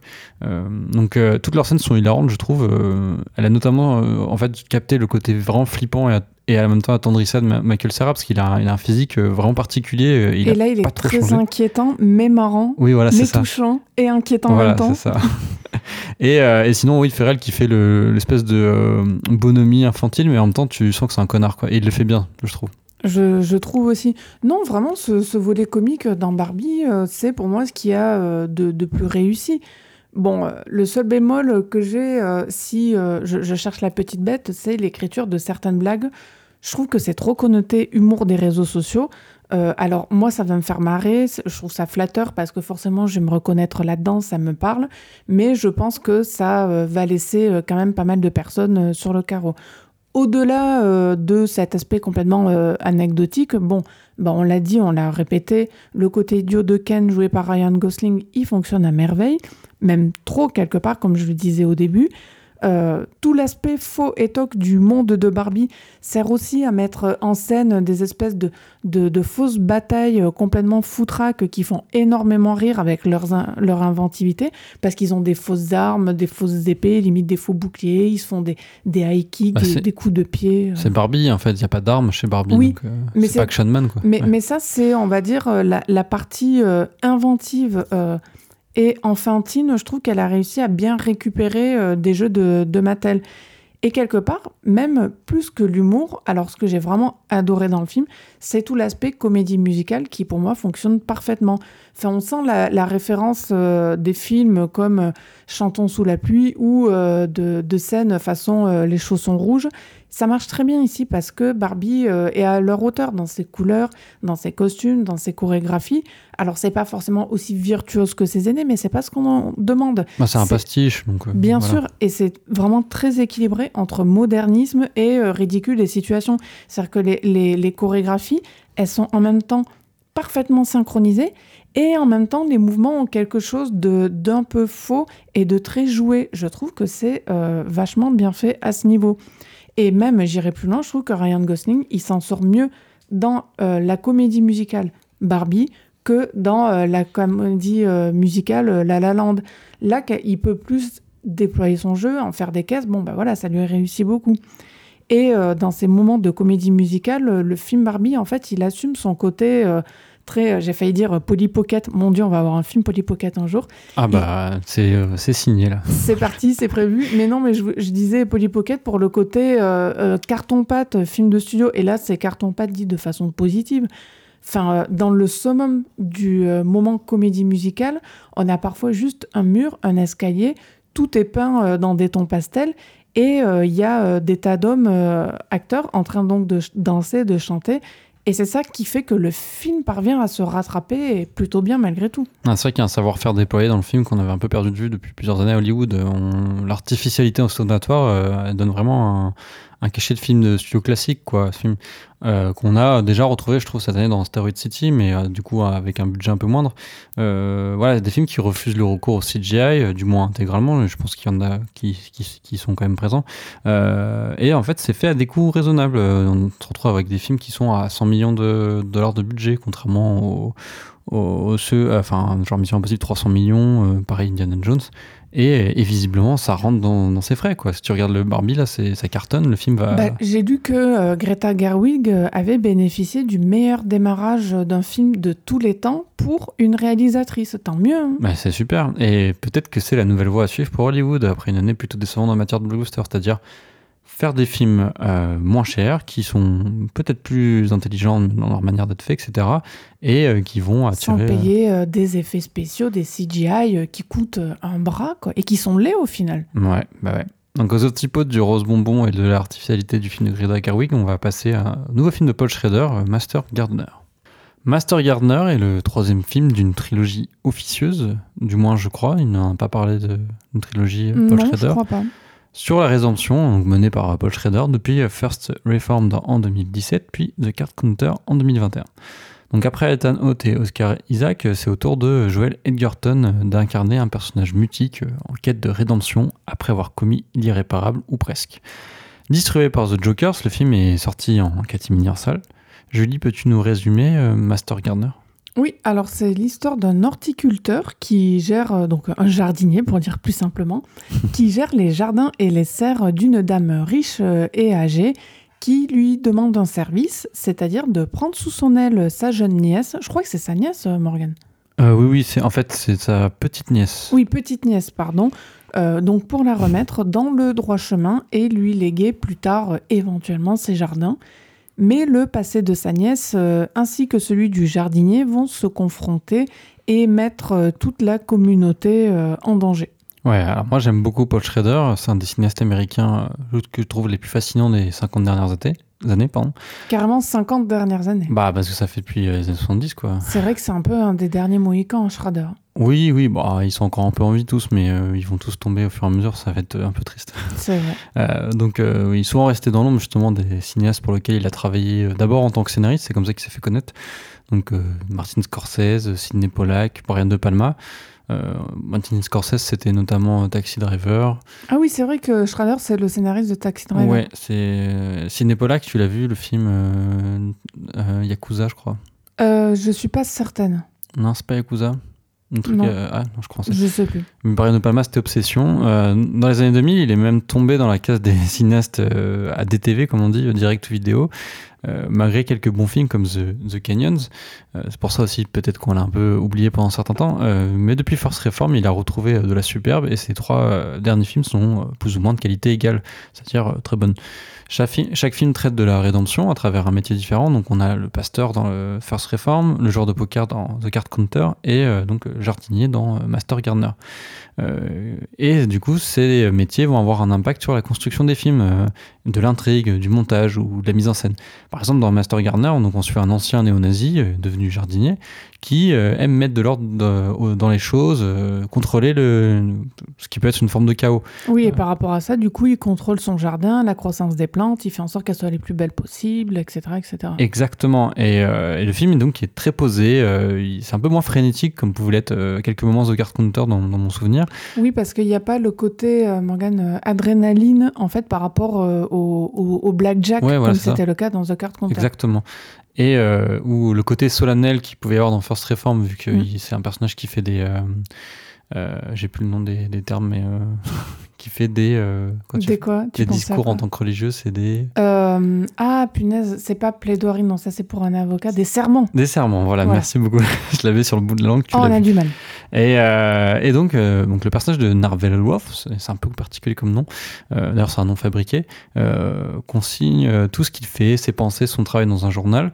Et ça se traduit également à l'image par des séquences où il parle de telle ou telle plante. notamment, il, explique le principe de cette plante, comment elle, elle survit, comment on l'a fait pousser, etc. S'il faut de l'ombre, de la lumière, euh, quelle quantité d'eau limite. Exactement. On, saura tout sur la, jardinerie. Ouais, c'est des petits moments comme ça qui. Le jardinage, pardon. Qui, qui, entrecoupent le film en fait. Et euh, c'est comme si ça devenait une sorte d'herbier en fait.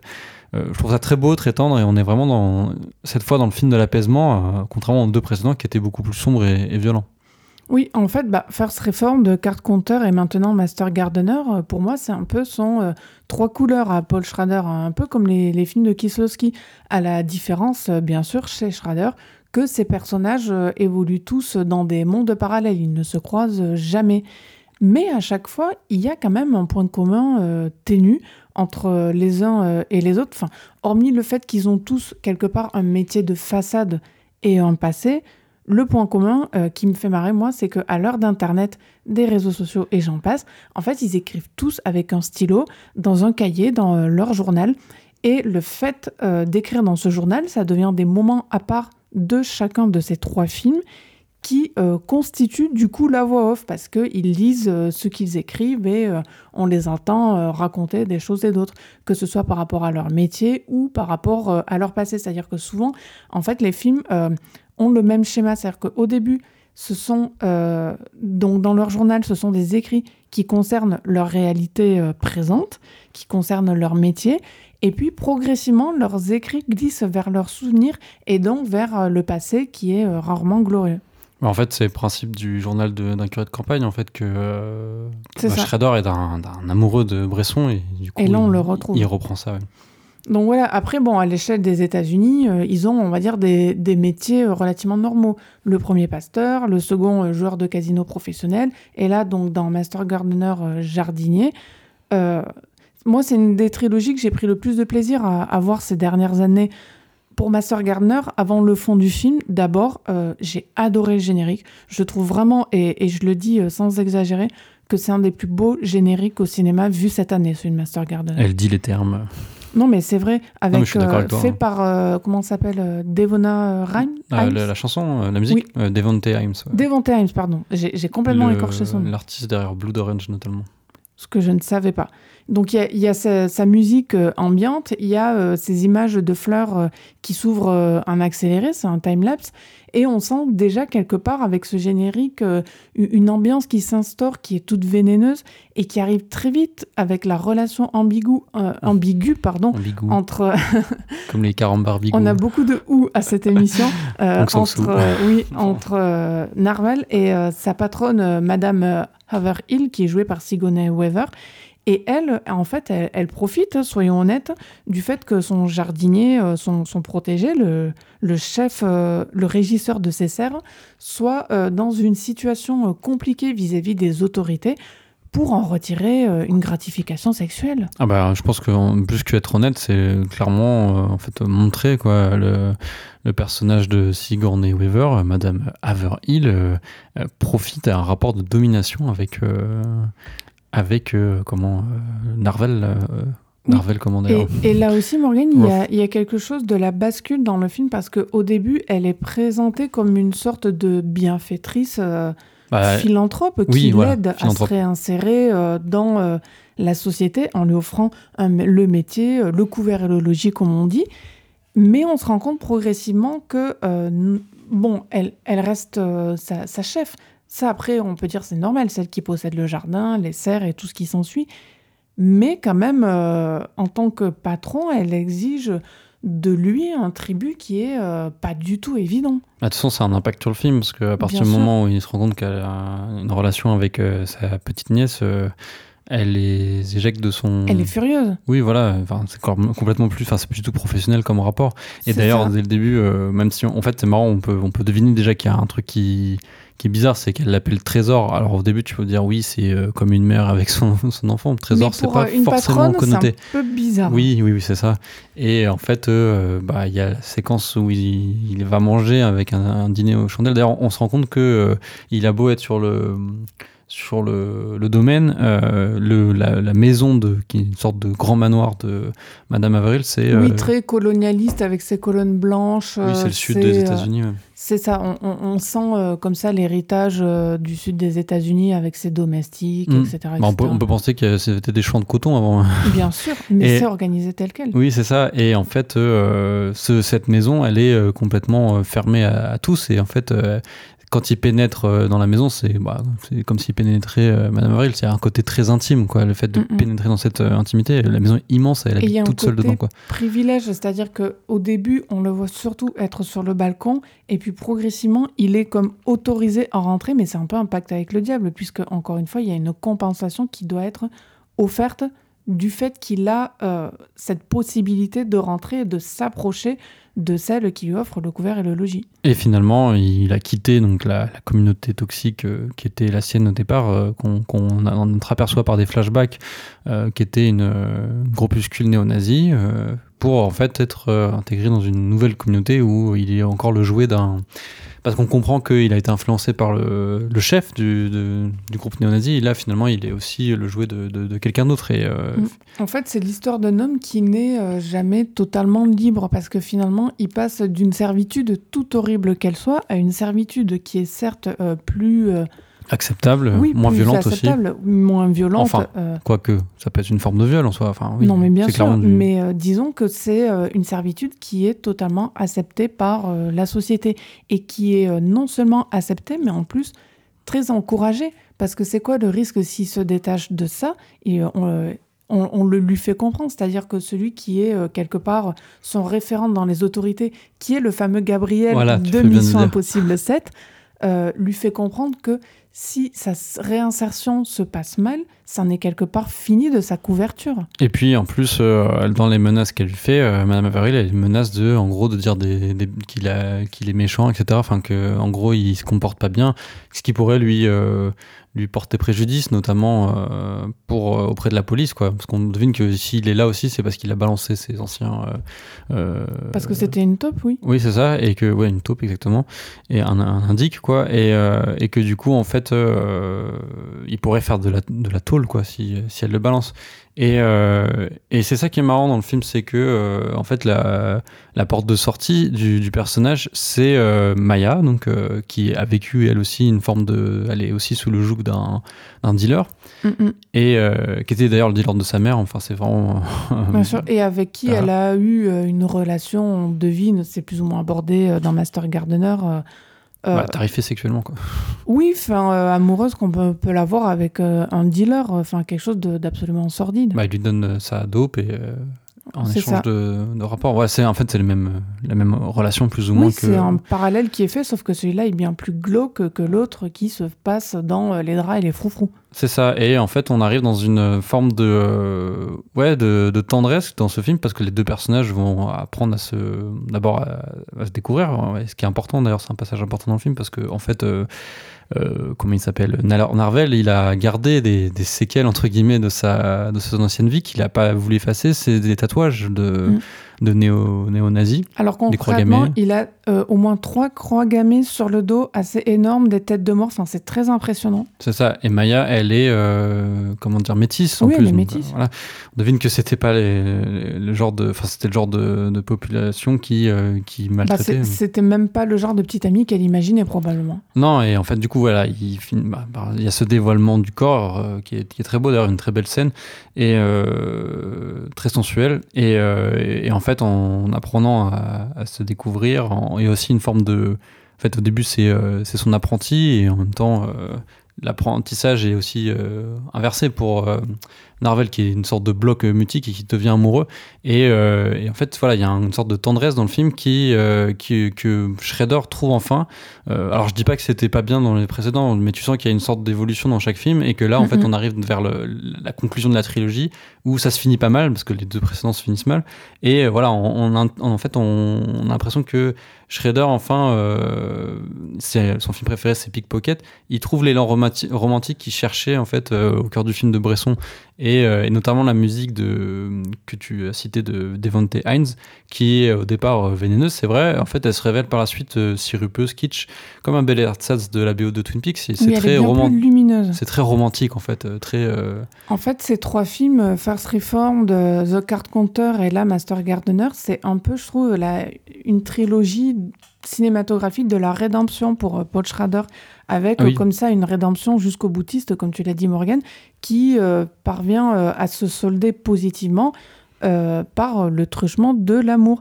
Et c'est comme un réveil pour Narvel, parce que via sa relation avec Maria, c'est là qu'il se rend compte qu'il peut plus rester dans une forme de passivité par rapport à Madame Haverhill. Il peut plus se contenter d'être exploité. Il faut qu'à un moment, il prenne les rênes de sa vie. Et c'est assez délicat, mine de rien, parce que, encore une fois, on, parle d'un personnage qui a un passé néo-nazi. On n'a pas envie d'être sympathique avec lui pour tout ce qu'il a fait, pour les meurtres qu'il a commis, pour les crimes qu'il a, qu'il a perpétrés. Mais Paul Schrader arrive sans l'excuser euh, à le rendre plus ou moins attachant pour les spectateurs. Et quelque part, le message de son film, euh, il est très simple, c'est de dire que tout le monde a droit à une seconde chance. Ouais, c'est ça. Bah, après, c'était. Euh, c'est vrai que dans Card Counter, First Reform, il y avait le passé qui a rattrapé et qu'en fait, c'était impossible de, de s'en sortir. En fait, de, tu dois payer pour les crimes que tu as fait au final. Et il y avait un truc un peu moraliste, religieux euh, et pourtant, la religion dit qu'on a le droit au pardon.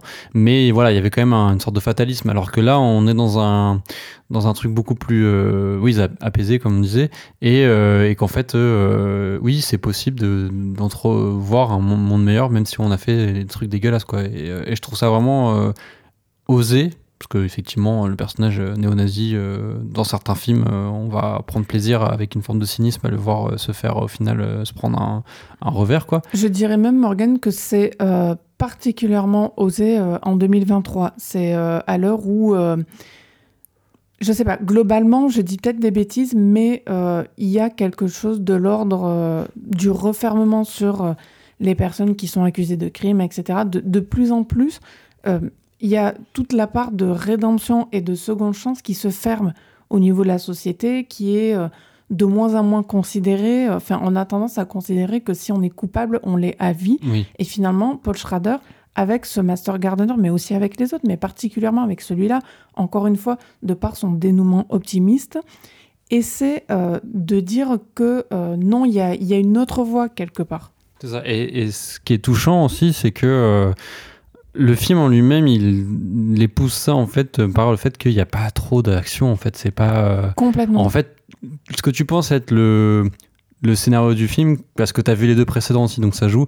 Mais euh, mais même si tu n'as pas vu les deux moins énergique que les deux tu te dis que ouais en fait l'intrigue euh, des dealers ça va être beaucoup plus euh, tendu ils vont être poursuivis alors que pas du tout. Bon mhm. ils font quoi? Ils vont démonter un le, jardin ils vont ils vont casser son, son bagalo alors symboliquement c'est fleurs enfin quand on sait combien de temps ça prend voilà, à, à, jardiner etc bon il y a de quoi verser sa petite larme en se disant euh, tant d'efforts, du travail de, ruiné pendant des mois, mais on sent qu'en même temps, ces dealers cassent tout ça parce que de cette partie-là, ils en ont pas vraiment conscience. C'est ça, mais dans le, les précédents, on sentait cette partie-là, donc la partie du, passé sombre, etc., le, truc un peu policier, euh, qui avait beaucoup plus de, de mainmise sur le scénario et euh, ça faisait limite des films, des thrillers.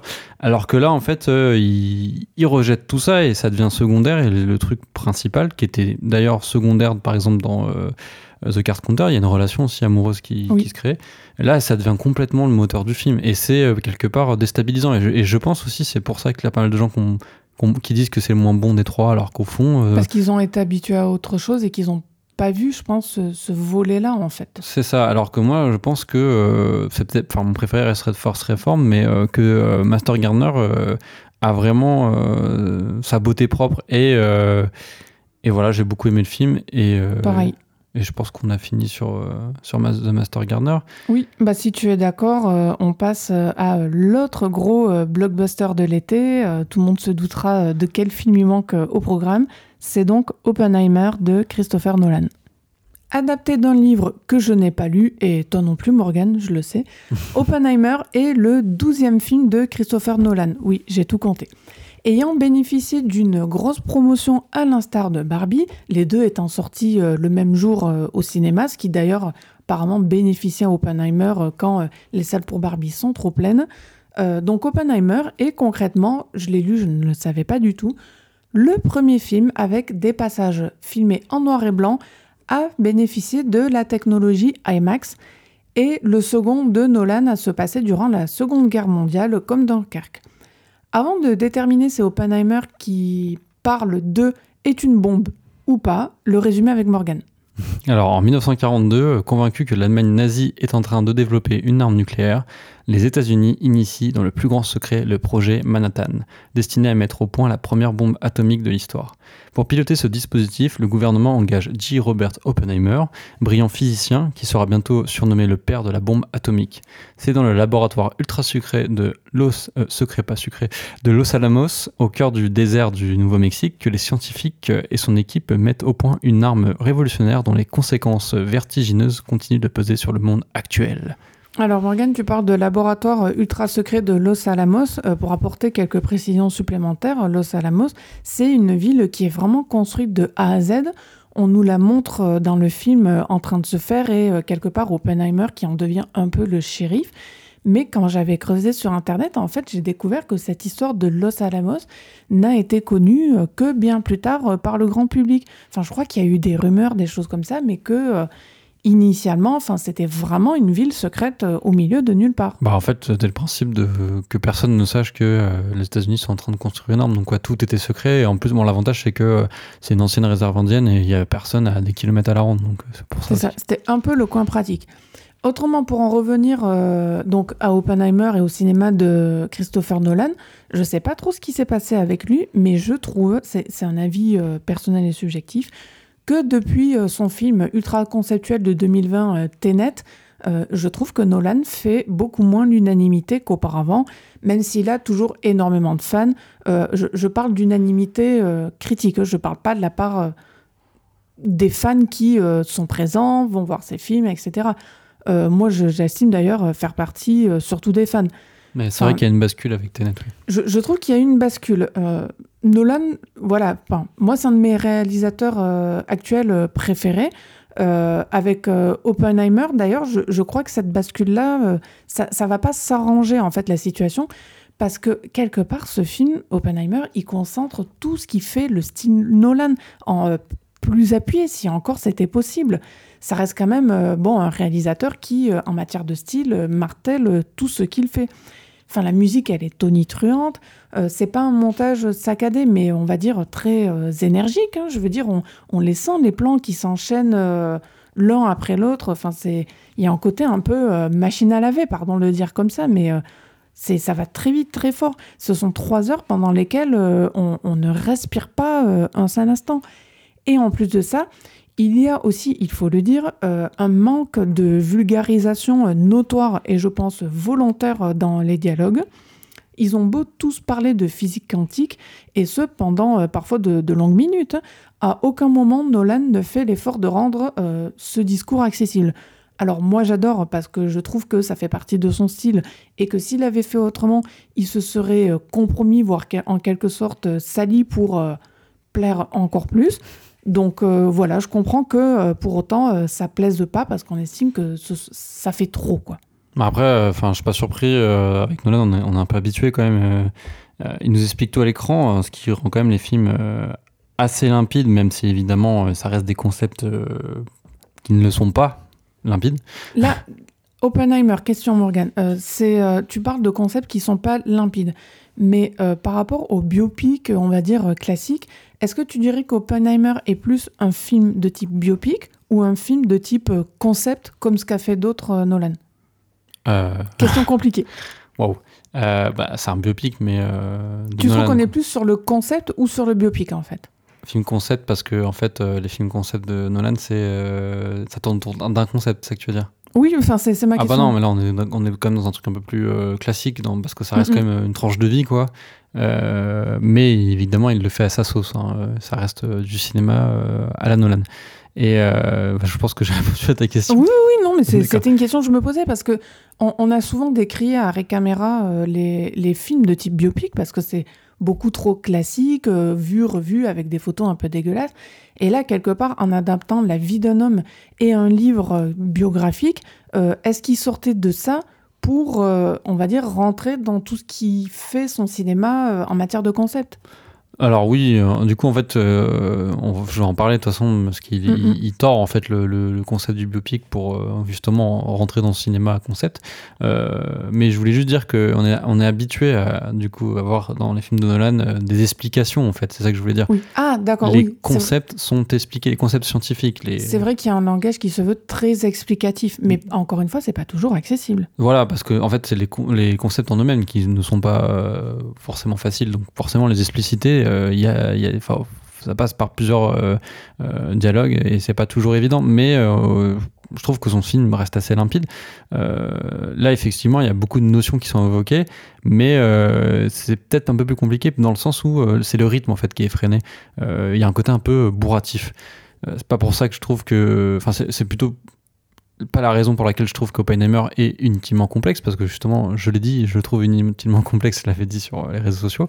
Euh, en fait, je suis surtout perplexe, donc euh, voilà, là où je parlais du, fait que Nolan tord le film euh, dans son sens, c'est le, le, choix de la narration. Voilà. c'est une narration en mille feuilles. Qu'est-ce que ça veut dire mille feuilles bah, En fait, il y a, le film se situe sur trois ou quatre temporalités, on va dire quatre. donc on a d'une part le, procès fait à Oppenheimer.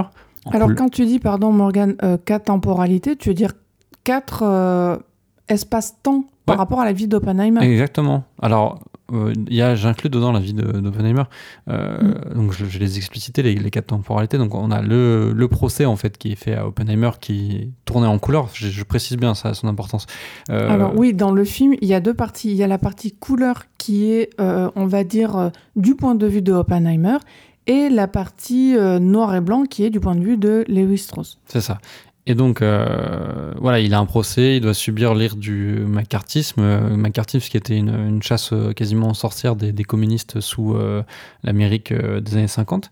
Et ouais, parce que par le passé, Oppenheimer a été mêlé à des groupes, mais il n'était pas forcément, enfin, il faisait pas partie du parti communiste. En fait, voilà, c'est ça. Il, c'est son frère notamment. Qui voilà, il avait des connaissances, des relations, des amis euh, communiste, mais lui-même n'a jamais pris sa carte euh, de membre du Parti communiste. C'est ça. Et à partir de ce présent, donc le, procès, on revient sur sa vie donc euh, par l'intermède de, de, flashbacks et notamment on va découvrir la création de la bombe A, la bombe atomique. Et ensuite, on, donc on a l'autre présent dont tu as déjà parlé, qui est en noir et blanc, donc c'est celui de Lévi Strauss, euh, joué par Robert Downey Jr., qui euh, passe également en fait dans une sorte de tribunal. Et pas l'anthropologue Claude Lévi-Strauss, c'est pas la même. oui, tu as bien raison de le dire. Euh, pour en fait juger si, en fait, c'est pas un vrai tribunal, mais en fait, c'est pour juger s'il a le droit de devenir ministre ou pas. En fait, j'ai l'impression que c'est ça. On... Oui, alors. Peut-être que toi, t'as un peu fouillé. Je. J'ai pas fouillé, mais je vais t'avouer. Alors, c'est un peu compliqué parce que là, je, je, je me sens mise en porte-à-faux. J'ai adoré le film, mais je suis forcée de reconnaître que la manière dont cette partie-là est amenée n'est pas claire pour des non-américains. Concrètement, euh, ouais, enfin même non-américains, euh, ouais, je suis pas même pas sûr que les Américains. Euh, oui, mais je, voilà, on, va dire que s'il y a une partie que je trouve pas bien faite dans Oppenheimer, quand bien même j'ai adoré le film, c'est que c'est pas clair de pourquoi euh, Lewis Strauss euh, est comme euh, jugé. En fait, il n'est pas jugé, mais disons qu'il y a une espèce de, de collège de plusieurs personnes, sénateurs, etc., dont le sénateur John Fitzgerald Kennedy, qui sera ensuite le président, comme tout le monde le sait, des États-Unis qui doivent estimer si oui ou non il est, je ne sais pas le bon terme, apte, éligible ou autre, à devenir ministre et de mémoire, c'est l'économie aux États-Unis. Et euh, il y a un moment de bascule où cette, euh, le, comment dire, cette appréciation quant à son éligibilité se transforme quelque part en procès et on et on comprend pas trop pourquoi. C'est bien fait, mais disons que le contexte m'échappe. Oui, puis on comprend, ce qu'on comprend pas au départ, c'est qu'on a l'impression que ça se passe en parallèle, mais en fait non, euh, l'affaire Oppenheimer a déjà eu lieu parce qu'ils y font référence. Donc en fait, c'est un peu plus dans le futur que. Euh, Alors ça aussi, c'est pas clair au niveau du film. Euh, tu as raison, c'est-à-dire qu'on on, croit que c'est en parallèle, mais c'est pas clair. Mais là, pour le coup, je pense que c'est volontaire de la part de Nolan le fait que ça ce soit pas clair. J'ai pas dit que c'était pas volontaire, mais euh, mais voilà, du coup on a et euh, voilà, on a une quatrième temporalité parce qu'en fait vu qu'il est, pas fini. questionné aussi Lévi Strauss pendant son Lewis Strauss, on va éviter de Strauss d'ailleurs, comme il dit, euh, euh, à son euh, à son sorte de procès, il, il, revient dans le passé, donc il cite des événements qui sont même donc des flashbacks en noir et blanc. d'ailleurs, c'est marrant parce qu'il y, a une séquence où ils sont une sorte de comité de décision où faisait partie notamment Oppenheimer, où en fait c'est une table où tu as pas mal de personnages qu'on retrouve, qu'on a déjà vu parmi les, flashbacks, qui sont tous là. Et en fait, on a la séquence qui est à la fois en noir et blanc, et puis plus tard, on a la séquence qui est en couleur. Donc en fait, il y a des moments de jonction en fait dans les, dans les, dans les temporalités. Et, euh, et, donc voilà, tu, pointais du doigt justement que euh, c'est vrai qu'on a un peu du mal à comprendre. Et voilà, moi c'est ça que je veux dire, c'est que euh, bon, j'ai tout compris, il hein, n'y a pas de souci, mais en fait, je trouve que le film il se prend quand même un peu trop la tête pour nous raconter une histoire un peu simple. Et je trouve qu'il en fait trop, à vouloir être trop audacieux. je trouve qu'il ménage une sorte de suspense un peu factice et qui s'enorgueille de sa propre complexité. Pour moi, ça fait un peu vain. Alors, Morgan, où tu estimes qu'il y a un suspense qui est ménagé euh, à propos d'Oppenheimer? Bah en fait, euh, qu'est-ce qui se passe? Qu'est-ce qui va arriver à Oppenheimer? Il y a quand même un, truc comme ça. Hein. Mais pour toi, c'est ça le sujet du film? Ah non, non, je te dis qu'il y a un suspense euh, annexe. Le sujet du film, c'est pas ça. Mais... Bah, pour toi, c'est quoi le, sujet du film? Le sujet du film? Oui. Ah, c'est la complexité le du... sujet. Hein? Le sujet, le, principal sujet du film. Bah, c'est Oppenheimer, c'est on, on, décrypte. Non, parce que quand parfois j'en ai entendu ou lu certains, c'est on a l'impression qu'il croit que le sujet c'est la bombe atomique, alors que l'appareil ça fait partie des sujets annexes du film. Bah non, le film il se serait appelé La bombe sinon. Non, bah non, pas forcément. je rigole, tu, je rigole. tu as des titres qui correspondent pas au sujet. Euh, bon, voilà, là pour le coup, on a un titre qui correspond à son sujet. En fait, c'est vraiment le biopic Oppenheimer. C'est pour ça que je parle, ça reste quand même un biopic. Mm. Donc en fait, un film. Le sujet du film, c'est Oppenheimer.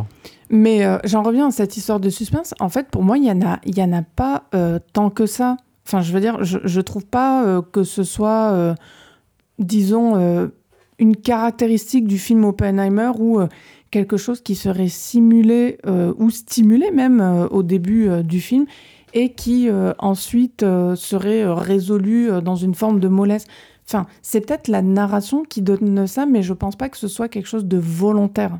Ouais, mais tu es d'accord quand même que par le montage, notamment, le fait qu'il y ait d'un côté les, la plaidoirie, on va dire, pour les Davis Strauss et la plaidoirie pour euh, Oppenheimer, on a l'impression que ça se répond de tac au tac, euh, que va y avoir un suspense, qu'est-ce qui va se passer, est-ce que euh, Oppenheimer va continuer à pouvoir travailler en tant que scientifique, est-ce que Lévi Strauss va être ministre, et tu as même l'impression que comme au début tu penses que ça se passe en même temps, tu te dis en fait ils vont se rencontrer dans une salle, enfin tu, vois, il y a une sorte de suspense un peu factice, tu vois. Je, je sais Même pas. si toi tu l'as pas ressenti comme ça. Alors, Non, parce que pour moi, c'est, euh, ça ressemble, Oppenheimer ressemble assez faussement euh, à euh, cette dialectique qui est souvent euh, employé euh, dans euh, des films qui se veulent justement à suspense. Je vais m'expliquer. En fait, il y a, c'est un film, je, vais être un peu ronflante, mais c'est un film qui est fait de parallèles. au niveau de la temporalité, il y a plusieurs, comme ça, tu, comme tu l'as dit, Morgan, plusieurs trames parallèles avec plusieurs espaces-temps, je, réemploie ce terme. Et il y a aussi un parallèle de parabule langage, je veux dire, de la couleur. Donc Oppenheimer couleur et euh, l'autre, euh, les, les euh, en noir et blanc. Ces deux parallèles-là, Nolan a dit que c'était la couleur pour l'un et le noir et blanc pour l'autre pour les distinguer. J'irai même plus loin, enfin on comprend bien que c'est la couleur pour Oppenheimer pour euh, symboliser l'avenir, comme c'est le noir et blanc pour les Wistrauss, euh, pour montrer que cet homme est resté euh, engoncé dans le passé. Et d'ailleurs, il y a qu'à voir comment les deux s'organisent. Et au final, les images, on va dire, les plus folles, y compris la bombe, elles sont du côté de la couleur. Tout ce qui est, on va dire, moderne ou tout ce qui est ouvert sur l'avenir est du côté de la couleur. Et tout ce qui est plutôt classique est du côté du noir et blanc et de Lewis Strauss. Mais en fait, pour moi, par rapport à ce suspense-là, c'est pas tant une question de suspense que euh, de une tentative de ne pas coller à une narration qui se voudrait linéaire et donc euh, littéraire. C'est-à-dire, je, pense que Nolan, il a voulu sortir, c'est mon opinion, du, biopic classique, c'est-à-dire partir, euh, je vais dire n'importe quoi, mais partir de la vie d'un homme à 20 ans, puis il en a 30, puis il en a 40, 50, j'ai n'importe quoi, donc quelque chose de très linéaire, pour tourner autour de son sujet, un peu comme un toréador qui tournerait euh, autour du taureau, l'attaquerait, reculerait, l'attaquerait, reculerait. Tout ça pour essayer, on va dire, d'embrasser la personnalité d'un homme. Euh, alors certes, il le fait après euh, de, façon tortueuse. Il tourne clairement autour du, pot de son sujet. Et son sujet, encore une fois, c'est pas le dénouement final d'un Oppenheimer réhabilité par une nation, les États-Unis en l'occurrence qui euh, l'aurait utilisé avant de le rejeter. Bon, ça, ça fait partie de son histoire. Mais en vrai, le, vrai sujet du film, c'est d'essayer de comprendre c'était qui, c'était quoi euh, Oppenheimer. Et euh, quelque part, le, pire du film, je trouve, si je puis dire, c'est qu'en fait, il répond pas à sa propre question c'est que le pire du film, tu veux dire. Euh, mais et je dis pas ça dans le sens où c'est un défaut. Je ah, dis ça. Euh, non, je voulais voir parce que tu continues. Non, mais mais c'est c'est quand même un drôle de film Oppenheimer parce que c'est un film donc qui s'appelle Oppenheimer, qui parle d'Oppenheimer, mais à la fin on comprend pas qui est Oppenheimer. Alors il y a des gens qui vont nous dire mais non vous êtes bêtes, nous on a compris. Non, vous croyez vous avez compris, mais vous n'avez pas compris parce qu'il y a, y a des choses de ce personnage sincèrement, on ne, les comprend pas. On les, on les voit, on les constate à l'écran, on, ne peut que les constater, mais c'est pas du tout, pour le coup, un film psychologique. C'est pas un film qui explique, c'est pas un film qui euh, prend spécialement par la main pour euh, tenter de comprendre son personnage. Il y a des moments, euh, enfin. on dirait qu'il s'accommode, il y a des moments, il s'accommode pas du tout de la situation, il décide des choses et il est le seul à les décider, d'autres, il fait contre tout le monde, et à chaque fois, fondamentalement, on comprend pas pourquoi il fait ceci ou cela. C'est-à-dire que c'est un personnage qui, quelque part, manque euh, d'authenticité et euh, je trouve ça assez fascinant parce que quand bien même le film ne répond pas à sa question de qui est Oppenheimer, on n'en ressort pas frustré pour autant. En fait, il le répond, mais en, euh, abdiquant, en fait. en fait, c'est impossible à, à définir. C'est un personnage complexe. C'est ça, euh, et, je trouve ça assez passionnant parce que euh, il, tourne autour pendant trois heures, tout en admettant que euh, les trois heures n'ont pas suffi à comprendre et en admettant quelque part le, propre échec de son projet. Il y a quelque chose de l'ordre du, pragmatisme dans, dans, ce film. Finalement, je trouve la démarche de Nolan assez admirable. Enfin, voilà, par rapport à ça, en fait, il n'a pas cherché à rendre euh, son Oppenheimer absolument cohérent. Il a pris comme il l'était, il a montré comme il pensait qu'il l'était, ce personnage, et euh, il l'a euh, donné comme ça, montré tel quel qu'il a compris. Bon, bah voilà, ça lui a pris trois heures pour mettre ça en scène. Moi, j'ai trouvé ça passionnant. Ouais, alors moi, j'ai moins aimé que toi, hein, c'est sûr. je trouve qu'il aurait quand même pu nous épargner euh, de, faire un film de 3 heures, euh, ça m'a paru un peu interminable. Euh, oui, alors il y a un aspect un peu euphorisant dans le rythme du film, je suis d'accord, 100 ans mort, notamment jusqu'à l'explosion de la bombe à Los Alamos, ça dure plus ou moins 2 heures, Et il y a un effet un peu euh, trailer bon annonce. Il y a des gens qui ont dit que c'était un défaut dans le film. Oui, justement, je voulais te demander, Morgane, pardon, ton avis sur cette scène de la fameuse bombe à Los Alamos. T'en as pensé quoi? Ah, la scène Cette de la bombe? Oui. Euh, moi, je pensais que tu parlais de tout, tout ce qu'il y avait avant. Euh, Ah, pardon, cette séquence, vas-y. Alors oui, cette séquence, euh, à la, f- en fait, elle est déceptive forcément parce qu'en fait, on s'attend à voir la bombe et en fait, il nous prend de court. Nolan, il nous montre juste des, des sortes de, de petits éléments. Il, il la filme pas en entier. euh, surtout qu'on nous avait dit qu'il avait recréé une sorte d'explosion. Oui, c'est euh, pour ça que je te pose des questions par rapport à cette séquence-là, qui est en fait la séquence qui a le plus fait parler en amont du film. Oui, oui, c'est ça. Et en fait, ce qui est marrant, c'est que c'est un des seuls moments où il y a du silence dans le film. C'est vrai. En contraste du reste, c'est tout à fait vrai. Ouais, euh, c'est le point névralgique du film, mais euh, non, non, mais il y a, c'est- pas une seule que j'ai détestée en tout cas. C'est, je dirais pas que j'ai adoré. En fait, c'est marrant parce qu'en fait, le problème de cette scène, c'est qu'elle me rappelle une autre scène qui m'a beaucoup marqué, qui est euh, exactement en fait l'antichambre de la scène. C'est euh, euh, l'épisode 8 de Twin Peaks de Return. Il y a l'explosion de la bombe de à Alamos. et là, en fait, le projet de Lynch dans la séquence, c'est de filmer, de rentrer à l'intérieur de la bombe et de filmer le chaos à l'intérieur de la bombe. Là, on dirait que Là, de autre manière chose. voilà, totalement contraire, j'ai pas vu cet épisode, mais dans ce que tu me dis par rapport au fait de rentrer dans la bombe, là, on dirait que Nolan, il sort de la bombe. Oui, c'est ça. En fait, il nous montre plutôt le- l'envers du décor. En fait, c'est euh, les réactions des personnages, euh, le côté aussi euh, l'attente en fait, parce que la bombe explose et après elle souffle et euh, ce côté un peu euh, le miracle, parce qu'il y a un côté un peu miraculeux. D'ailleurs, la lumière euh, au départ, c'est la lumière un peu divine, tu vois. Et, et voilà. non- Tellement miraculeux qu'il répète souvent les, les mêmes images pour bien l'imprimer dans les mémoires de, de plusieurs manières, Oui, par a- différents personnages, il, etc. il y a une sorte de montage parallèle où en fait tu as l'impact vu par chacun des protagonistes, la- des scientifiques qui ont travaillé dessus. Et effectivement, c'est non en soi dans le montage et tout, c'est une très belle séquence. hein. C'est juste que euh, j'en fais pas mon, euh, mon moment du film. Euh, et comme je disais, donc le film est monté comme une sorte de bronze de deux heures pour cette séquence. parce qu'on on l'attend tous, hein, c'est la, le, film en fait pendant deux heures c'est la préparation de la bombe. Évidemment, c'est pas le sujet du film. Le sujet du film c'est Oppenheimer, mais euh, voilà, il, c'est, quand même, il est quand même défini à travers cette action-là en fait de je vais concevoir la bombe. Et, euh, et pour moi, à la fois, c'est un défaut et une qualité parce que effectivement, euh, euh, c'est palpitant et pour un biopic, ça, ça change. Hein. D'habitude, les biopics c'est un peu chiant. C'est vrai, faut le reconnaître. hein. Et en même temps, le problème c'est que c'est des moyens un peu qui, me saoulent en fait. Musique tonitruante, beaucoup de phrases percutantes aussi de personnages secondaires euh, euh, qui euh, nous sortent des phrases qu'on. D'ailleurs, ce moment-là, ce qui était un, un peu marrant, d'ailleurs, je te l'ai dit en sortant du film. À chaque fois qu'il y a un personnage secondaire qui apparaît, il nous le montre euh, de manière détournée avec euh, un dialogue. Et en fait on se rend compte euh, juste après le personnage apparaît, on l'entendait un peu parler, on a une sorte d'amorce. Et en fait c'était l'acteur de Mr Robot, Rami Malek. Ou alors c'est en fait c'était Oui, c'est le côté, on va dire, très Wes Anderson de Oppenheimer. Ouais, c'est ça, mais euh, sans le côté. euh, en fait, il ménage un suspense euh, Nolan que ne fait pas, par exemple, Wes Anderson, et c'est très marrant. je pense qu'il en joue. Tu Mm. trouves qu'il y a du fanservice là-dedans? Ah oui et non, en fait. Je sais pas. C'est C'est le mystère. c'est le mystère Nolan. Mais euh, voilà, enfin voilà, tous ces petits éléments qui font quand même euh, qu'à la fois c'est fascinant et en même temps euh, un peu futile, voilà.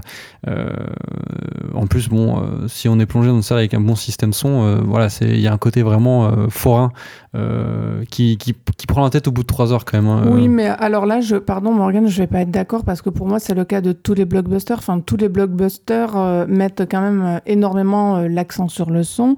Euh, je veux dire, on peut dire ça de n'importe quoi. On peut dire ça de Avatar 2, euh, du premier Avatar, Euh, enfin de Mission Impossible. Enfin, on peut dire ça de n'importe quel il- blockbuster. il- Tout blockbuster a un côté fourrin dans sa manière de gérer le son. Ah oui, non, mais c'est pas ça le problème, c'est que c'est forain, certes, mais le problème c'est que le film il prend la tête en même temps, tu vois ce que je veux dire?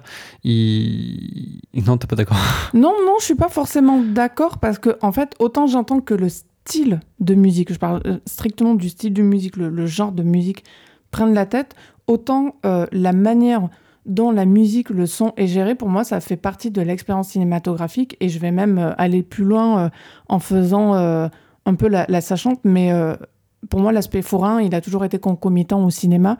Donc, quelque part, j'ai envie de dire que Oppenheimer s'inscrit dans cette tradition Ah non, du mais- forain du cinéma. Ah, mais c'est sûr que euh, Nolan, c'est euh, du cinéma américain, euh, dans le sens où, alors qu'il est anglais, mais dans le sens où, oui, il embrasse complètement le côté forain, même si le cinéma forain, c'est pas le cinéma américain, mais je veux dire que Hollywood a continué le côté entertainment du, cinéma, divertissement.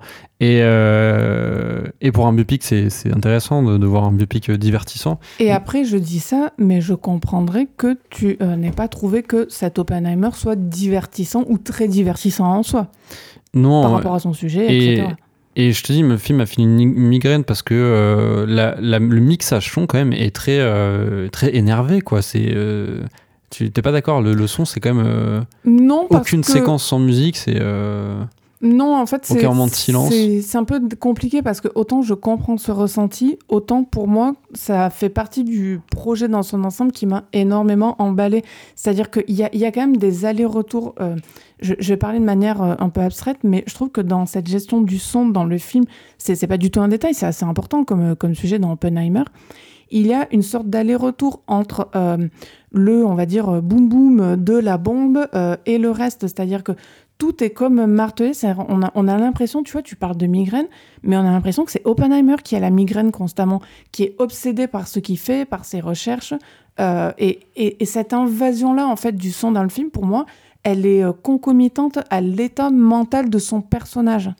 non. Mais après, je dis pas que c'est forcément une bonne chose. Je dis juste qu'en matière de projet global et euh, de cohérence d'écriture, ça m'a semblé pertinent. Après, je pense que c'est aussi une question d'affect parce que moi, clairement, ça m'a sorti du film. Mais Bien euh, sûr. pour toi, par exemple, ça t'a, il y a un co- je pense que t'as as pris le côté un peu enivrant de ça et, euh, et ça t'a passionné. Euh, et c'est, et en fait, c'est, c'est marrant parce que bon, j'aime pas le style Nolan et, euh, et c'est souvent ce que je reproche à ces films. En fait, c'est ce style-là, justement, euh, toujours à en faire des caisses, à te marteler le Très discours, emphatique. très aussi. emphatique, voilà, un peu mégalo même, tu vois. Mais Bien sûr, il faut le reconnaître. hein. mais il n'y a pas vraiment d'équivalent dans le cinéma actuel à ça.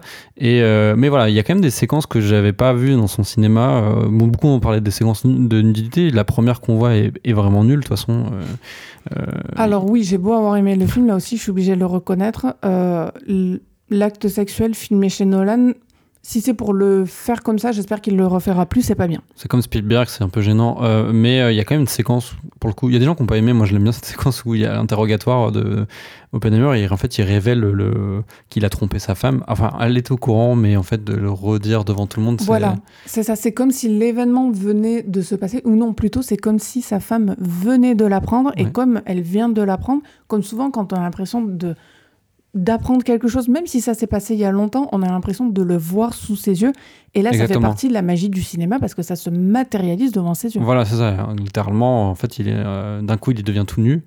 Et euh, il y a euh, le personnage de euh, Florence Pugh, j'ai plus le nom du personnage, qui, qui couche avec et qui regarde dans les yeux la, la femme d'Oppenheimer. C'est pour le coup, c'est vraiment une séquence forte, je trouve, qu'on n'a pas l'habitude de voir chez lui et qu'on pourrait trouver chez du Verhoeven, tu vois, un truc un peu pervers, tu vois. Voilà, oui, il y a, voilà, il y a quelque- c'est vrai. Alors que Nolan, c'est pas très sale.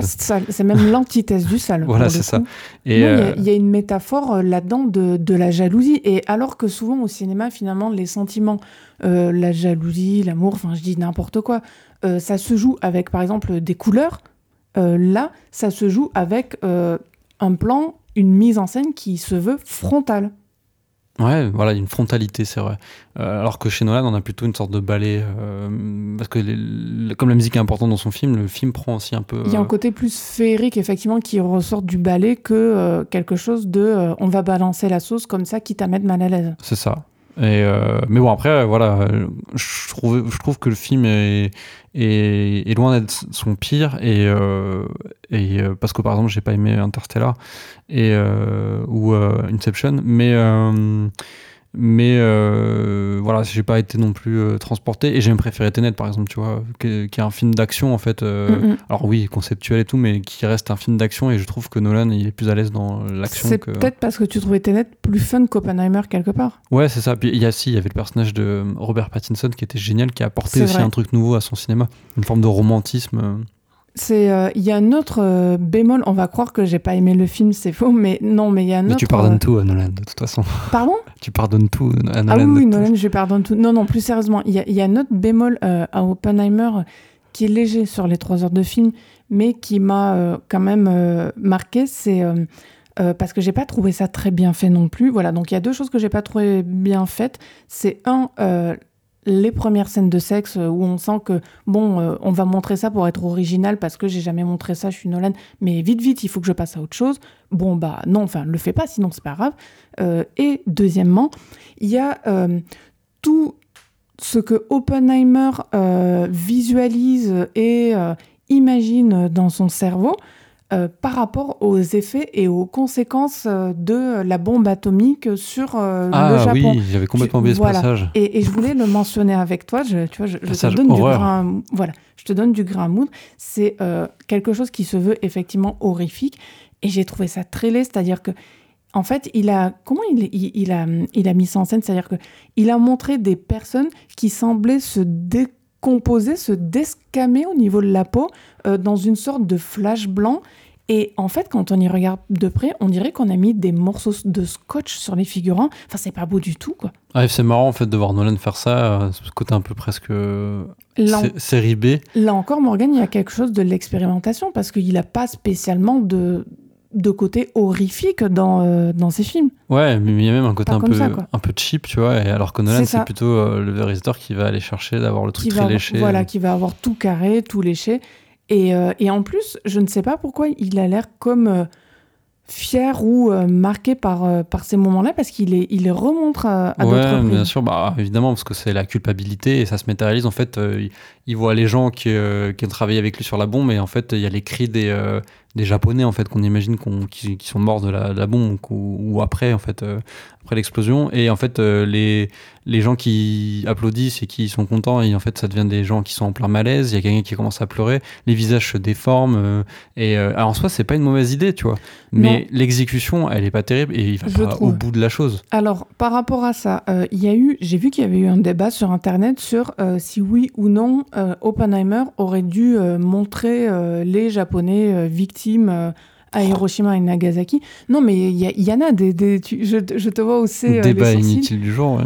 Oui, mais euh, après, je comprends qu'on pose la question. Et pour le coup, je pense qu'il y aurait eu un moyen de résoudre ces moments dans le film qui euh, viennent hanter Oppenheimer euh, et cette partie-là, sans être forcément dans l'impudeur, en mettant par exemple des photos des Japonais victimes, en les alignant et en revenant sur son personnage ensuite, c'est-à-dire en modifiant un peu la, la forme de son cinéma. Ouais, mais là, on serait sorti du, du sujet du film. C'est vrai. En fait, Oppenheimer, euh, il est dans sa bulle et je, je devine en fait qu'il a fait tout pour, euh, Pour limite ne pas regarder en fait ce qui s'est passé. Voilà, laisser le spectateur dans sa bulle. Mais Oui. même, enfin, je veux dire, Oppenheimer, on n'est même pas sûr qu'il a, qu'il s'est, enfin, qu'il a regardé ce qui s'est passé. Je pense que pour sa santé mentale, il a pas regardé. Hein, euh, euh, ce qui, la, la Après ça, a- on n'en sait rien. Après, on n'en sait rien, mais je pense que Nolan, pour lui, il, il, il- il soumet ça comme idée pour, euh, pour ensuite euh, développer son film. Et euh, oui, on est dans la tête d'Oppenheimer, c'est euh, sa complexité, etc. Donc je, euh, et en fait, il y a, quand même, bon, il y a, pas le Japon, il y a pas les, Japonais, mais bon, euh, le film, il est quand même anti-bombe, c'est pas un film pro-bombe, donc euh, je, je comprends pas trop le. Non, bah, je, pense qu'il y a, y a ce débat-là du fait que quelque part, euh, on, on vole. euh, je- J'en sais rien, je dis peut-être n'importe quoi, mais qu'on volerait un moment d'existence euh, aux victimes euh, des bombes. On n'est pas là pour faire du, euh, de Bah, la en- charité. Oui, mais en dehors de ça, tu l'as dit, c'est aussi pas le sujet. Oui. Mais je, je sais pas, je, je pense que à ce niveau-là, euh, j'ai pas forcément la solution, mais il y a quelque chose qui aurait pu et peut-être dû être, euh, être mieux fait, quoi. Oui, alors sinon, tu sais ce qu'il a qu'à faire, Nolan? Il a qu'à dire aux gens de regarder euh, le film d'Akira Kurosawa. euh, Oui, ah bah oui, non, mais c'est un sujet qui a été très bien traité par ailleurs. Ou euh, même euh, Hiroshima mon amour, qui est même pas un film sur le, temps de la bombe, mais sur après, euh, qu'est-ce qui reste de ça en fait? Enfin, je sais pas, il y, a, il y a des trucs qui sont euh, géniaux. Enfin, je, je, trouve que le débat a pas forcément lieu d'être, mais t'as raison de le soumettre ici pour qu'on en discute. Mais Je voulais, euh, enfin, pour conclure, si tu étais d'accord, euh, revenir sur euh, la- les parties très euh, Terrence Malick de euh, cet Oppenheimer. Euh, Nolan lui-même a dit qu'il s'était inspiré comme ça de, enfin, inspiré, non, le mot est fort, mais que. Enfin, il a quand même bien dit que La Ligne Rouge, pour lui, était un excellent film. Il adore ce film-là. Euh, et j'ai j'ai pas pu m'empêcher de trouver dans ses représentations euh, des fissions euh, de l'atome, et j'en passe, bon, je suis pas une spécialiste hein, Mhm. non plus de, de la physique quantique, mais j'ai trouvé qu'il y avait des moments qui faisaient euh, très malikien, très Voyage of Time, Ouais, ou alors le- la séquence du Big Bang dans. euh, ou alors très fond d'écran Windows Tree of Life. 95. Oui, ok. Ça, c'est la, la critique facile de, de, Oui. de Malik. Euh, oui, non, euh, je, je te rejoins. Après, je t'avoue que euh, c'est pas les trucs que j'ai préférés dans le film, en fait. euh. Mais Qu'est-ce que tu as aimé du coup dans le film? Je te dis les deux, trois trucs que j'ai bien aimé. Il y a eu que ça? Euh, non, après, je t'ai dit, le truc, hein, enfin, il y a un, un côté un peu fascination-répulsion avec Nolan. Donc, euh, je, je déteste pas son film. euh, D'ailleurs, j'ai détesté aucun de ses films. Mhm. Euh, mais euh, oh, si, si, Dark Knight Rises, c'est nul à chier. Mais, euh, désolé. Mais, euh, mais sinon, le, le reste de ces films, il y a toujours un truc que je déteste, euh, enfin que j'aime pas beaucoup, et des trucs que j'aime bien. Et, euh, et voilà, c'est pour, pour le coup, tu vois, je préfère Nolan à, à Villeneuve, tu vois. Euh, Ouais, bah, je comprends. il y a Bah, un- y, en a un qui est un peu la, la, la pâle copie de l'autre. hein. Ouais, et encore, je trouve que enfin, c'est un peu forcé comme comparaison. Oui, c'est Je suis méchante. En vrai, le- la pâle copie euh, Villeneuve, c'est plus la pâle copie de Fincher. En vrai, ils ont le même côté un peu C'est euh, pas faux. euh, grisaille, le truc un peu mort, tu vois, euh, Mm, mm. funèbre qu'il y a chez Fincher. alors que Nolan, on est quand même dans un truc un peu plus envie de faire justement de l'emphase, de, de vibrer, tu vois. Et, et, moi, je, je, suis pas forcément fan de ça, donc euh, non, je. Et le truc que tu cites, euh, c'était, c'est joli, hein, mais euh, par exemple, en fait, le problème, c'est que dès que je vois ça, je vois, c'est, triste, mais Lynch sort de mon corps, je vois la Twin Peaks, euh, l'épisode 8, où en fait, il, il filme l'explosion de l'atome, et c'est, je trouve ça beaucoup plus osé, tu vois, que la vision très nolanienne de l'atome, qu'on avait déjà la vision très nolanienne d'Interstellar du, du, trou noir, c'est pas, c'est très mathématique, c'est très, très physique quantique, et en même temps, c'est le sujet du film, mais en même temps, en, en termes de vision cinématographique, c'est pas, je suis pas, je suis pas transporté, quoi. Avant de, conclure sur ce film, euh, on a parlé du fait que Nolan osait montrer du sexe alors qu'avant non, du fait qu'il osait montrer euh, du volet, on va dire, horreur série B alors qu'avant non. Il, ose aussi, je trouve, faire plus preuve de cynisme, comme ça a été euh, le cas, tu sais, dans la scène où on les voit tous se réunir dans la pièce pour décider de quelle ville ils vont bombarder collectivement. Enfin, c'est quelque chose que j'ai pas vu par le passé euh, chez lui. Et en fait, justement, là, on- tu fais bien la citer, cette séquence, justement, on, on- filme en fait le- l'Amérique qui est en train de, de, de prendre des, de, de faire des décisions pour euh, impacter le, j'aime pas ce terme parce que c'est pas français, mais euh, pour euh, le, le Japon, quoi. Le. Et en fait, tout se joue là, en fait, le côté. omnipotent. les mecs qui sont dans leur bureau et qui vont balancer une bombe. qui Et en fait, c'est pour ça que ça me gêne pas de pas voir la scène au Japon parce qu'en fait, tout le film se joue du côté américain et on se rend compte de l'indécence. C'est complètement indécent ce qu'ils vont faire et ils font ça en, limite en rigolant, tu vois. Et euh, on, on va pas, oui d'ailleurs, oui, on va pas aller attaquer le,